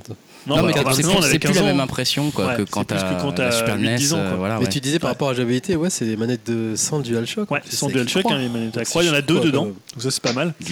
Euh, ça sort le 3 décembre, puisque ça, c'est, euh, elle était sortie le 3 décembre 94. Alors je sais pas ça si va c'est se au Japon ou en vendre Europe. comme des. Prix des 100, 100 euros. Boules. Voilà, bon, en même temps, c'est les prix. hein. Euh, Non, c'est plus cher qu'une euh, mini. C'est euh, moins cher, non Non, la, la- la SNES a été à 4, 60, euh, 80 Ah ouais, ou c'est vrai, la 90. Ouais, c'est un poil plus cher. ouais. c'est Ah ouais. plus cher. Et il y a combien de jeux dedans Alors 15, pour l'instant, je sais pas combien il y a de jeux, mais pour l'instant ils ont qu'annoncé que quelques jeux puisqu'ils s'en gardent un peu sous le coude. Alors, Je crois qu'ils auraient une vingtaine, il me semble. Ouais, 15 ou une vingtaine, et, Et sachant que c'est pas les mêmes jeux selon les territoires. euh, Qu'est-ce qu'ils ont Ouais. annoncé là Alors ils ont annoncé fin- Final Fantasy VII, évidemment quand même. Ah, C'est du solide ça. Jumping Flash, bon, tu vois, on va se apercevoir vraiment que ça fait donne envie de gerber et que c'est dégueulasse visuellement. Ouais, mais c'est quand même un jeu sympa. Tekken 3, Ok. ouais, ils ont sorti le meilleur. Le 3, Ridge ah ouais. Racer, Ah, alors je sais plus lequel, je crois que c'est Bon, ça, deux c'était ou euh, peut-être pas la peine celui-là. Wild Arms euh, RPG, donc pour l'instant on a eu que ça comme annonce. euh, Ok, d'accord. Ouais, après, je pense qu'avec Bah, Final Fantasy forcément VII. euh, Metal Gear, je pense. non? Ouais, bah, qu'est-ce qu'ils peuvent mettre? Metal Gear, ils peuvent mettre, je sais pas, eh, Wipeout. alors, projet de merde pour vous, projet pourri. Bah, projet pourri parce que moi, c'est, je suis ma logique des consoles mini. Euh, je trouve ça pourri les consoles Ouais, mini. je Désolé sais. pour ceux qui les ont Non, mais moi, surtout, comme tu dis, c'est la 3D en fait. Je vois pas l'intérêt Ouais, de et voilà. en C'est quand on va la 3D sur revoir, grand écran, euh, c'est- Et je suis assez d'accord avec toi que c'est, c'est, C'est pas. dégueulasse. C'est, c'est parce que la 2D était quand même très. euh, Très propre à Et l'époque. tu sais, il y a, il y a un côté vintage de la 2D qui est, qui est bien passé, alors que la première 3D. Ah ouais, c'est chaud quand même. Les polygones, Ah, là, c'est dégueulasse. il y aura Ah, sûrement un Tomb. Raider, je pense. Tu mais- vois déjà là on en est à discuter savoir s'il fallait ressortir Shenmue avec euh, Ouais, ses grave. polygones époque Dreamcast alors te sortir un truc de PlayStation. PlayStation 1 voilà Ouais, bon. ça risque de te faire un peu mal aux yeux. Maintenant, bon, attends, ça va on te dit Final. Fantasy 7. Mais surtout Oh, qu'ils viennent de l'annoncer. sortir sur Ce qui, est, Switch ce qui est bizarre, en fait, Je moi, sais, mais perso, bon. c'est que tous Ou ces tu jeux, ils l'as. sont déjà sur le Play Store en fait. tu l'achètes tu le fais sur Vita ou Bah ça sur. Store, sont sur les Ça Vita, tu continuera. de- Moi, je suis sûr qu'ils vont vendre des ah trucs. bah oui oui Ça va se vendre par boîte. Et Ah, je ça vais va peut-être se même en acheter une. Franchement, je suis même un peu déçu. en fait. Je suis même un peu déçu en le disant, Ouais, tu vois. tu te revois jouer à des jeux en 3D Mais première Est-ce que tu crois vraiment que j'ai joué à la Super NES Mini Mais non, en fait, le sûr c'est plus non. pour l'objet, la En collecte. fait, tu l'as, et t'es là, tu elle est dans, Tu vois, dans mon truc, je la vois jamais, euh, tu vois. Et moi, je me pose la question, vu que j'ai, contrairement à vous, moi, j'ai pas eu de PS1 à l'époque, mais en même temps, comme tu dis, c'est dégueulasse. euh, Je pourrais jamais jouer, surtout avec un stick. euh, Ah, qui les est pas sticks, ça, ça fait chier. Ouais. Ça, ça Et fait pourtant chier. la claque que Quand tu retouches les manettes là, de la Bah Super ouais. NES et tout, t'es là genre. oh. Alors, Putain, la la première PS, fois que tu euh, mettais Ridge Racer Ah, c'était dur. Ah, là, ça va être, ça va être dur. Quoi. Ça va être dur, ça va être dur. Euh, projet risqué, projet risqué, Julien, c'est toujours toi, c'est Samurai Spirit. Ouais, on en parlait tout à l'heure, ça a été annoncé à la pré-conférence euh, TGS par Sony. Euh, donc Samurai Spirit, Samurai Shodown en Occident, on va pas jouer non plus les mecs qui disent. Ouais, c'est ça, parce que. Les mecs qui ramènent les titres. Samurai Spirito, voilà. Euh, bah voilà, moi c'est un jeu mythique, hein, parce que je me rappelle, je l'avais eu sur Neo Geo. Des jeux. Ah, Désolé là, les pauvres. le bourgeois. qu'il avait Ah, à c'est ça, l'époque. les fameux bourgeois. Voilà, je me rappelle quand je mettais ma grosse carsouille dans, dans la fente de la Neo Geo. Attention, attention, s'il te plaît, on n'est pas des PNL en puissance. Euh, bah, c'était la taille des sprites, hein, je me rappelle de Oula, attention, tu Voilà. continues avec. Les euh, musiques, je me rappelle celle de Galford, la claque, ça m'avait mis, la les stages, l'ambiance. Il y a eu des très bonnes suites en 2D, mais en 3D, c'était quand même un Bah, peu il y avait plus la, la compliqué. version 64 là, c'est ça Oh, C'était dégueulasse, À Samurai l'époque, ça 64. vendait c'était- du rêve. hein. Oh non, ça vendait rien Ouais, du ça tout, vendait c'était rêve. dégueulasse. Ah, SNK en 3D. Euh, et là, bah, pour le coup, je suis quand même. Alors, c'est un jeu en 3D, mais sur un plan 2D Ouais, qui ressemble. du SF4. Alors, qui ressemble beaucoup à SF4. Il y a notamment un des gars euh, qui a bossé euh, Mm. sur SF4, qui avait un rôle important dans Street Fighter 4, qui va euh, bosser dessus. Alors, c'est pas esthétiquement, c'est pas aussi fort quand même Ouais. que, un ça Street Fighter gueule, quand 4. même. Mais voilà, on voit déjà qu'il y a des personnages emblématiques Aomaru, Yagu Yuben, Nakolulu, Earthquake et Galford. Voilà, Et du coup, pourquoi c'est un projet risqué alors? Bah, c'est un projet risqué parce qu'il y a eu quand même que des merdes, enfin les suites de Samurai depuis, on va dire Samurai 4, je pense, je sais pas s'il y a eu un 5, mais depuis il y a eu que des jeux euh, merdiques quand même. Donc relancer la licence, euh, voilà. En tout cas, il y a un public pour ça. hein. C'était à l'annonce. Ouais, l'annonce était sympa parce que les gens ont revu que finalement c'était une 2D un peu, euh, un peu Un peu nouvelle époque. Ouais. Bon, en tout cas, ça c'était risqué. Il reste donc logiquement, avant de terminer le podcast, les projets qui hype quand même en jeu vidéo, parce qu'il est peut-être temps de parler justement de, au niveau du TGS. Toi, tu as déjà un petit peu mentionné ce qui t'avait hypé. Ouais, enfin, il y a celui-là, mais sans. Je vais pas évoquer les Sempiternel, Sekiro et DMC, ça me hype, mais on Oui, les connaissait d'avant. Bien ouais. sûr. Bon, en tout cas, euh, qu'est-ce qui vous hype? Il y a Julien, Yao là-dessus. Vous avez alors tous les deux, je regarde en commun. Il y a euh, Death Stranding. Ouais, bah, bah, je pensais qu'Yao allait Ah m'accuser mais de, de Koji pour fan. Moi, je suis pas un Koji fan, mais là, la dernière bonne annonce avec le. Le masque d'or là. C'est même pas le masque d'or, c'est la bête derrière. La bête Ouais, derrière, ouais. Putain, Ouais, c'était très vendu, cool, ouais, hein. Ça a l'air Très, Ouais, très parce que cool. T'es Ouais, Julien, euh, Dim. Non, je disais juste c'est classe. Ouais, ouais, c'est clair. Non, mais en plus, tu vois, le- là, ça, ça dure moins de deux minutes, alors qu'il a Grave. plutôt l'habitude de faire des trailers euh, de 6 minutes avec euh, 12 musiques euh, choisies par ses soins, euh, donc Ah, il non, a les vinyles en 12 exemplaires. Là, c'est c'est- Euh, c'est efficace là. Ouais, là, donc en fait, c'est Troy Baker, Troy, Troy Baker qui va doubler le personnage, hein, très connu dans le milieu du doublage jeu vidéo. Euh, et on voit donc euh, ce qui semble être un, at- un antagoniste au héros Mm. avec son masque euh, en une sorte de crâne, euh, en masque d'or. Et enfin, c'est juste la classe, quoi. Ah, il a tout. niveau design, c'est la classe. Le sait design est le ouf, hein. ce qui se Ouais, passe dans cette scène est ouf. Et euh, ouais, on sait toujours pas comment Non, on non, joue. on sait Jusqu'à pas. ça, ça vend le truc, quoi. En tout cas, juste. Bah, je pense que euh, comme c'est une simulation de Deliveroo, tu devras lui livrer un peu de bouffe. Et que la bête, tu devras lui ramener des gros trucs de ça. bouffe parce qu'il va falloir aller les chercher. Il va falloir aller chercher hyper loin parce ce que la bête, elle bouffe des morceaux de viande hyper balèzes. Là, c'est en sûr. termes de ça. nouvelles IP, là, pour là, le respect, parce qu'avoir créé un univers comme ça, là, je suis vraiment. Ouais, ouais, ça donne tu vois, on bon, peut le quoi. critiquer, mais Ouais. c'est quand même un génie du teasing. quoi. Ah bah ouais, non mais ça, en plus Ah, il nous communique une émotion Ouais. déjà qui est folle. Et quoi. Enfin, apparemment, ouais, au salon, euh, c'était blindé de monde et c'était noir de monde. T'as juste envie. Là, c'est c'est rare. Ouais. mais Moi, j'ai envie d'en voir plus sur le jeu, tu vois. Alors que même là maintenant, euh, je suis un peu méchant, mais euh, un, Red Dead Redemption Ouais. 2, tu vois, je suis, je suis plus trop, je suis plus trop teasé là. J'en ai un peu marre, tu vois. Alors que du coup, c'est toujours prévu pour euh, 2019 ou 2020 Ouais, 2019, il a dit que ça 2019. sortirait l'année dans laquelle se passait euh, Akira. Parce qu'Akira Akira, c'est 2020. C'est 2020. Ah, Donc, mais il a ça. 2019. Peut-être au Japon, non, ils ont pas changé la date. 2020, euh, Ouais, non, non, c'est 2020. euh, C'est lors c'est des JO. De Tokyo, ouais. Donc, Ah, de la bah, question. Ouais. bah, 2020 alors. Bah ouais, c'est 2020. Bon. On a le temps. Euh, ensuite, ouais, vas-y, euh, pour les projets qui hype, il y a si. Alors, bah, je te laisse la parole, Julien. Bah, moi j'avais. euh, Catherine Full Body, je vois. Ouais, Catherine Full Body euh, pour le coup. Catherine, bah, toi, t'es assez fan, ouais. Alors voilà, c'est ça, c'est que pour le coup, c'est pas un nouveau jeu, mais ils en ont dévoilé un peu plus au TGS. Le jeu s'appelle Catherine Full Body, donc c'est un remaster plus plus de Catherine, qui était un puzzle game. On va le rappeler quand même, parce que maintenant, quand tu vois le jeu, t'as plus l'impression tellement que c'est un puzzle game Non. le truc.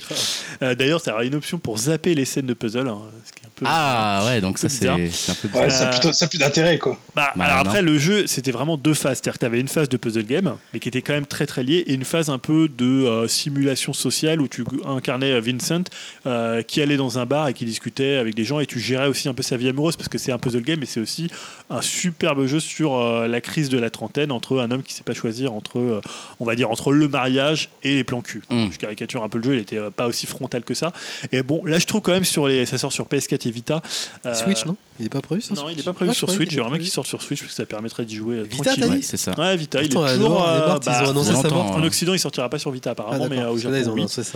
Euh, moi, je trouve que le trailer est un peu putassier. Il se repose un peu sur le côté euh, on met une nouvelle Catherine euh, à Mm. gros seins. On, joue quand même un peu sur le truc un peu culotte, un peu. euh, qui était pas trop. Enfin, il était un petit peu présent dans le jeu, mais le jeu restait quand même un truc. Euh, bah, vraiment un puzzle game hardcore qui t'en faisait vraiment chier puisque c'est un truc où tu dois escalader, t'avais Ouais. des bébés ensanglantés qui te poursuivaient, il y avait un truc très très euh, horrifique, un peu premier degré qui fonctionnait très très bien et là il joue vraiment sur le côté un peu sexy du, du jeu. Euh, bah, je te disais on pourra revenir, alors il y a déjà on peut zapper les sets de puzzle, ça c'est un peu Bon. bizarre, on peut revenir un mouvement en arrière si tu t'es raté, bon ça c'est parce que le jeu était très très dur, déjà à la base ils avaient euh, enlevé euh, le mode de difficulté euh, moyen, ils l'avaient passé en facile, enfin ils avaient un peu bidouillé dessus, il y aura un mode de joueur, un mode en ligne, en mode en ligne. Donc ça ça peut être vraiment cool. Euh, Il y a un gros collector avec tout un tas de DLC et dans le collector par exemple le truc, ouais, je, vous, je vous laisse juger de l'utilité du truc, c'est que tu auras dans le jeu des lunettes qui permettent à Vincent de reluquer les personnages de bar en tenue de nuit. Ouais, Est-ce Ouais. que ça a un intérêt voilà, Je trouve qu'ils ont un peu poussé le truc euh, un peu gros lourd japonais. Je sais pas s'ils veulent que- être drôles, justement, peut-être non? C'est pas un peu genre décalé? Je sais pas. Bah, le jeu se suffisait, tu vois, à lui-même dans son côté. C'était pas un jeu. enfin, voilà, c'est- il y a un jeu qui parlait quand même ouvertement de, de sexe, et euh, mais en même temps. Il n'y avait pas que ça dedans, tu vois. Ouais. Donc là, le réduire un peu, bon, après, il faut vendre. hein. Ouais, ouais, Même le marche, hein. Catherine, euh, l'original, il l'avait vendu aussi un, un peu comme ça, mais c'était un jeu quand même un peu plus fin que ça. Là, je trouve C'est que. sûr. Mais bon, voilà, c'est quand même l'occasion de rejouer un formidable puzzle game et un jeu qui était avec des musiques complètement dingues, un habillage qui a après influencé Atlus, ça Persona va se 5. vendre, c'est ça du coup Je sais pas, pas mais le premier, c'était une surprise que ça se vende autant, mais je pense que Mm. l'habillage du jeu euh, faisait que euh, bah, ça avait quand même beaucoup amené la lumière sur un genre qui est un puzzle non, game. mais. Persona est passé par là, donc maintenant Atlus, euh, il y aura plus de Ouais, mais je ça. pense que Per- Persona a été vraiment influencé par Catherine au niveau du design. Ouais, je pense, ils ont, à mon avis, ils ont testé des trucs dans Catherine qu'ils ont réutilisé dans Persona. Et 5. d'ailleurs, là, tu auras des DLC euh, de Persona 5 que tu pourras mettre Ah, dans, dans Catherine pour dont tu incarner pourras des les personnages. mater euh, de, en Je ne sais pas ça, mais tu pourras incarner des personnages de Persona 5. Euh, autre projet qui hype, puis il y avait donc Astrobot, on a un petit peu parlé tout à l'heure. Ah, Euh, ouais, ça, ça a été une de tes plateforme, claques de- de- euh, du salon. Ouais, j'avais fait Ouais. la démo euh, qui m'avait bien. Ouais, parce qu'il faut euh, rappeler que c'est euh, donc la démo c'était dans Playroom, donc euh, une application gratuite pour la VR. Car c'est un jeu de VR, voilà, on l'a C'est pas un jeu de VR, reprécisé. exclusivement en VR, donc un jeu de plateforme et qui montrait que la VR c'est pas que de, la- de- du, Ah, du- de- de la première personne. Ouais, non, bah et qui ouais, montrait euh, qu'on pouvait avoir une autre utilisation du truc. 64 en 3D, c'était cool. Et alors là, les, Ouais. les gens qui ont joué justement parlent euh, de l'influence de Mario 64 avec des niveaux très très verticaux, alors Mm. que là c'était vraiment très, euh, Très horizontal. très horizontal, très dans la profondeur. Moi j'avais trouvé ça génial et à l'époque on disait ah ça serait bien quand même qu'ils fassent un jeu. Ah putain, moi je t'avais dit, euh, je me souviens que ma première réaction était euh, genre, ah, ça y est, ils ont inventé le Mario de la VR, quoi. Ouais. C'est comment te faire comprendre ce que c'est que la VR. Et il ils- sort bientôt là. Il sort le 3 octobre je 3 crois. octobre, tu vas Ouais, acheter ouais. du coup. Bah Ça je sort sur quoi, tout, tu sais Vous Ça, savez Sur PSVR. Bah, Que PSVR. Ouais, parce que Bah c'est Sony. Japan. Ah putain, merde. Bon, très bien, très bien, bah, je vais venir un peu chez toi, Julien. Tu pourras. Très bien, très bien. Et d'ailleurs, Euh, au TGS, ouais, il y avait des concepts poussés avec la VR. euh, Genre, il y avait une sorte de moto, euh, t'avais Ah ouais un vélo aussi, donc euh, Ah bah. pas Ouais, voir il y a des quelques vidéos. Après, euh, je sais VR, plus, j'ai- alors j'ai pas relevé l'article, mais j'ai vu un article du, du Monde, je crois, qui est passé il y a pas longtemps, qui disait la, la VR ne, ne décolle toujours pas. Ouais. Mais au Euh, Japon, il y donc économiquement, ça reste compliqué. plusieurs trucs quand même. Mais Mais, bon, euh, de plus en plus, je crois que pour Noël, je vais craquer, c'est pas possible. Ouais, il y a aussi Transférence, donc on parle euh, pas mal, euh, Mm. le jeu d'horreur là. Hum, bah, ça c'est non. Après Resident Evil, Evil, fait- Qu'est-ce qu'on n'a pas dit comme projet Bah, moi, euh, moi j'en avais un autre. Ouais, vas-y, Parce qu'on n'est pas revenu en fait sur le Nintendo, Direct qui a eu lieu il y a, il y a trois Ah, semaines environ. c'est vrai. Et là, moi, il y a une annonce qui m'a hypé, c'est l'ouverture du Nintendo Direct, c'est Luigi's Eh ouais. Mansion 3. Qui je crois que Dim aussi, il aime bien. Je comprends. Ah oui, Ouais. j'adore Alors. C'était pas vraiment un secret gardé, hein. on savait qu'ils Ouais. avaient en plus relancé le premier qui va sortir sur 3DS, donc on se dit, voilà, quoi. généralement Nintendo quand ils font ça, c'est qu'ils préparent le terrain pour un épisode 3. Et moi je trouve que contrairement à Yao qui, voilà, qui jouait un peu. Feignant. Non, Bah mais honnêtement, bah, c'est une licence qui n'a pas euh, été surexploitée par Nintendo, parce qu'en mais plus, ça arrive, ouais. le 2 est sorti que sur 3DS. Euh, le premier, c'était un épisode quand même très très Ouais, court. mais là, ils euh, ressortent encore le premier, là, du coup. Oui, d'accord, mais bon, c'est pas non plus euh, le. Voilà, et je trouve qu'il y a encore beaucoup à faire sur cette licence. Ouais, les deux, t'avais bien aimé, toi. J'avais trouvé ça génial, Ouais. le 2. Euh, Ouais. Je crois qu'ils ont encore des idées. Moi, je trouve que ça tourne un peu en rond. Je vois pas ce qu'ils peuvent faire de plus. euh, Bah, là, quand tu le vois, mais- moi je trouve ça super mignon. euh, c'est très, euh, voilà, Mm. très, euh, très cartoon, très dessin animé. Mm. Euh, bon, on a vu, c'était, euh, je sais pas, 20 secondes. hein. Oui. Euh, pour le Oui, coup, parce que c'était vraiment une annonce comme ça, quoi. Du coup, on sait Euh, pas si derrière, ce sera toujours les Canadiens qui bossent dessus. Next Level euh, Game, là, Ouais, euh, ou ce sera Bah, l'équipe je, je Jap sais pas si c'est eux ou. euh, Non, ils disaient pas, on n'a pas eu Ça sera plus peut-être. d'informations. euh. euh, Comment il s'appelle euh, Ah, les studios américains. euh, Retro Studio. Astro Studio, peut-être, enfin. On les attend. Hein. Non, non, Ils non. dorment. Moi, par exemple, ça m'a plus hypé que le Yoshi, tu vois, par exemple. Ouais, Yoshi, il est beau comme. Moi, il est beau, Ah, mais mais il est euh, toujours beau, Yoshi. euh, Pour les après, Ou voilà. même que Animal Crossing, qui était un peu la- l'annonce Oh. de fin. Là, je, suis- là, je t'avoue qu'un Animal Crossing sur Switch, ça peut peut-être me hyper. C'est la première fois où je me dis, là, avec les enfants et tout, ouais, ça, ça, peut être pas mal ça. Honnêtement, ça va vendre des palettes, ça, à mon avis. D'ici l'année prochaine, ils sortent le, poké, le vrai Pokémon ah, RPG plus Animal Crossing. Ah bah ça va vendre de la palette. Là. Cette année avec Smash plus euh, Pokémon Evoli, euh, machin là. Ouais, mais ça, je sais. Ouais, si, remarque, ça doit bien se vendre. Enfin, ça va se vendre. Euh, c'est bon au niveau des. Toi, t'en avais un autre, non Non, peut-être Devil May Cry 5 en oui, effectivement. J'avais pas très bien suivi le truc, mais là, le gameplay avec Dante, ça m'a donné bien envie. Et sachant que je suis pas non plus un grand fan de la saga, moi j'ai pas connu le premier. D'accord. J'ai commencé direct avec le 3 et donc là ça m'a donné bien envie. Euh, je me dis un petit beat them up euh, de Capcom, ça fait longtemps que on a quand même eu un mois de septembre assez chargé en, termes de jeux vidéo, pas mal d'annonces intéressantes ah finalement à suivre. Bah, il y a Sekiro, hein, forcément. Euh, Sekiro, il me tente bien. quoi. Sachant que toi, de toute façon, le prochain jeu que tu vas acheter finalement, c'est Mark of the Ninja. Quoi, hein, si on c'est le 9 octobre C'est le 9 octobre. ouais, ouais. de toute façon, je l'avais pas fait à l'époque, puis tu me le survends, Julien, donc tu me dis.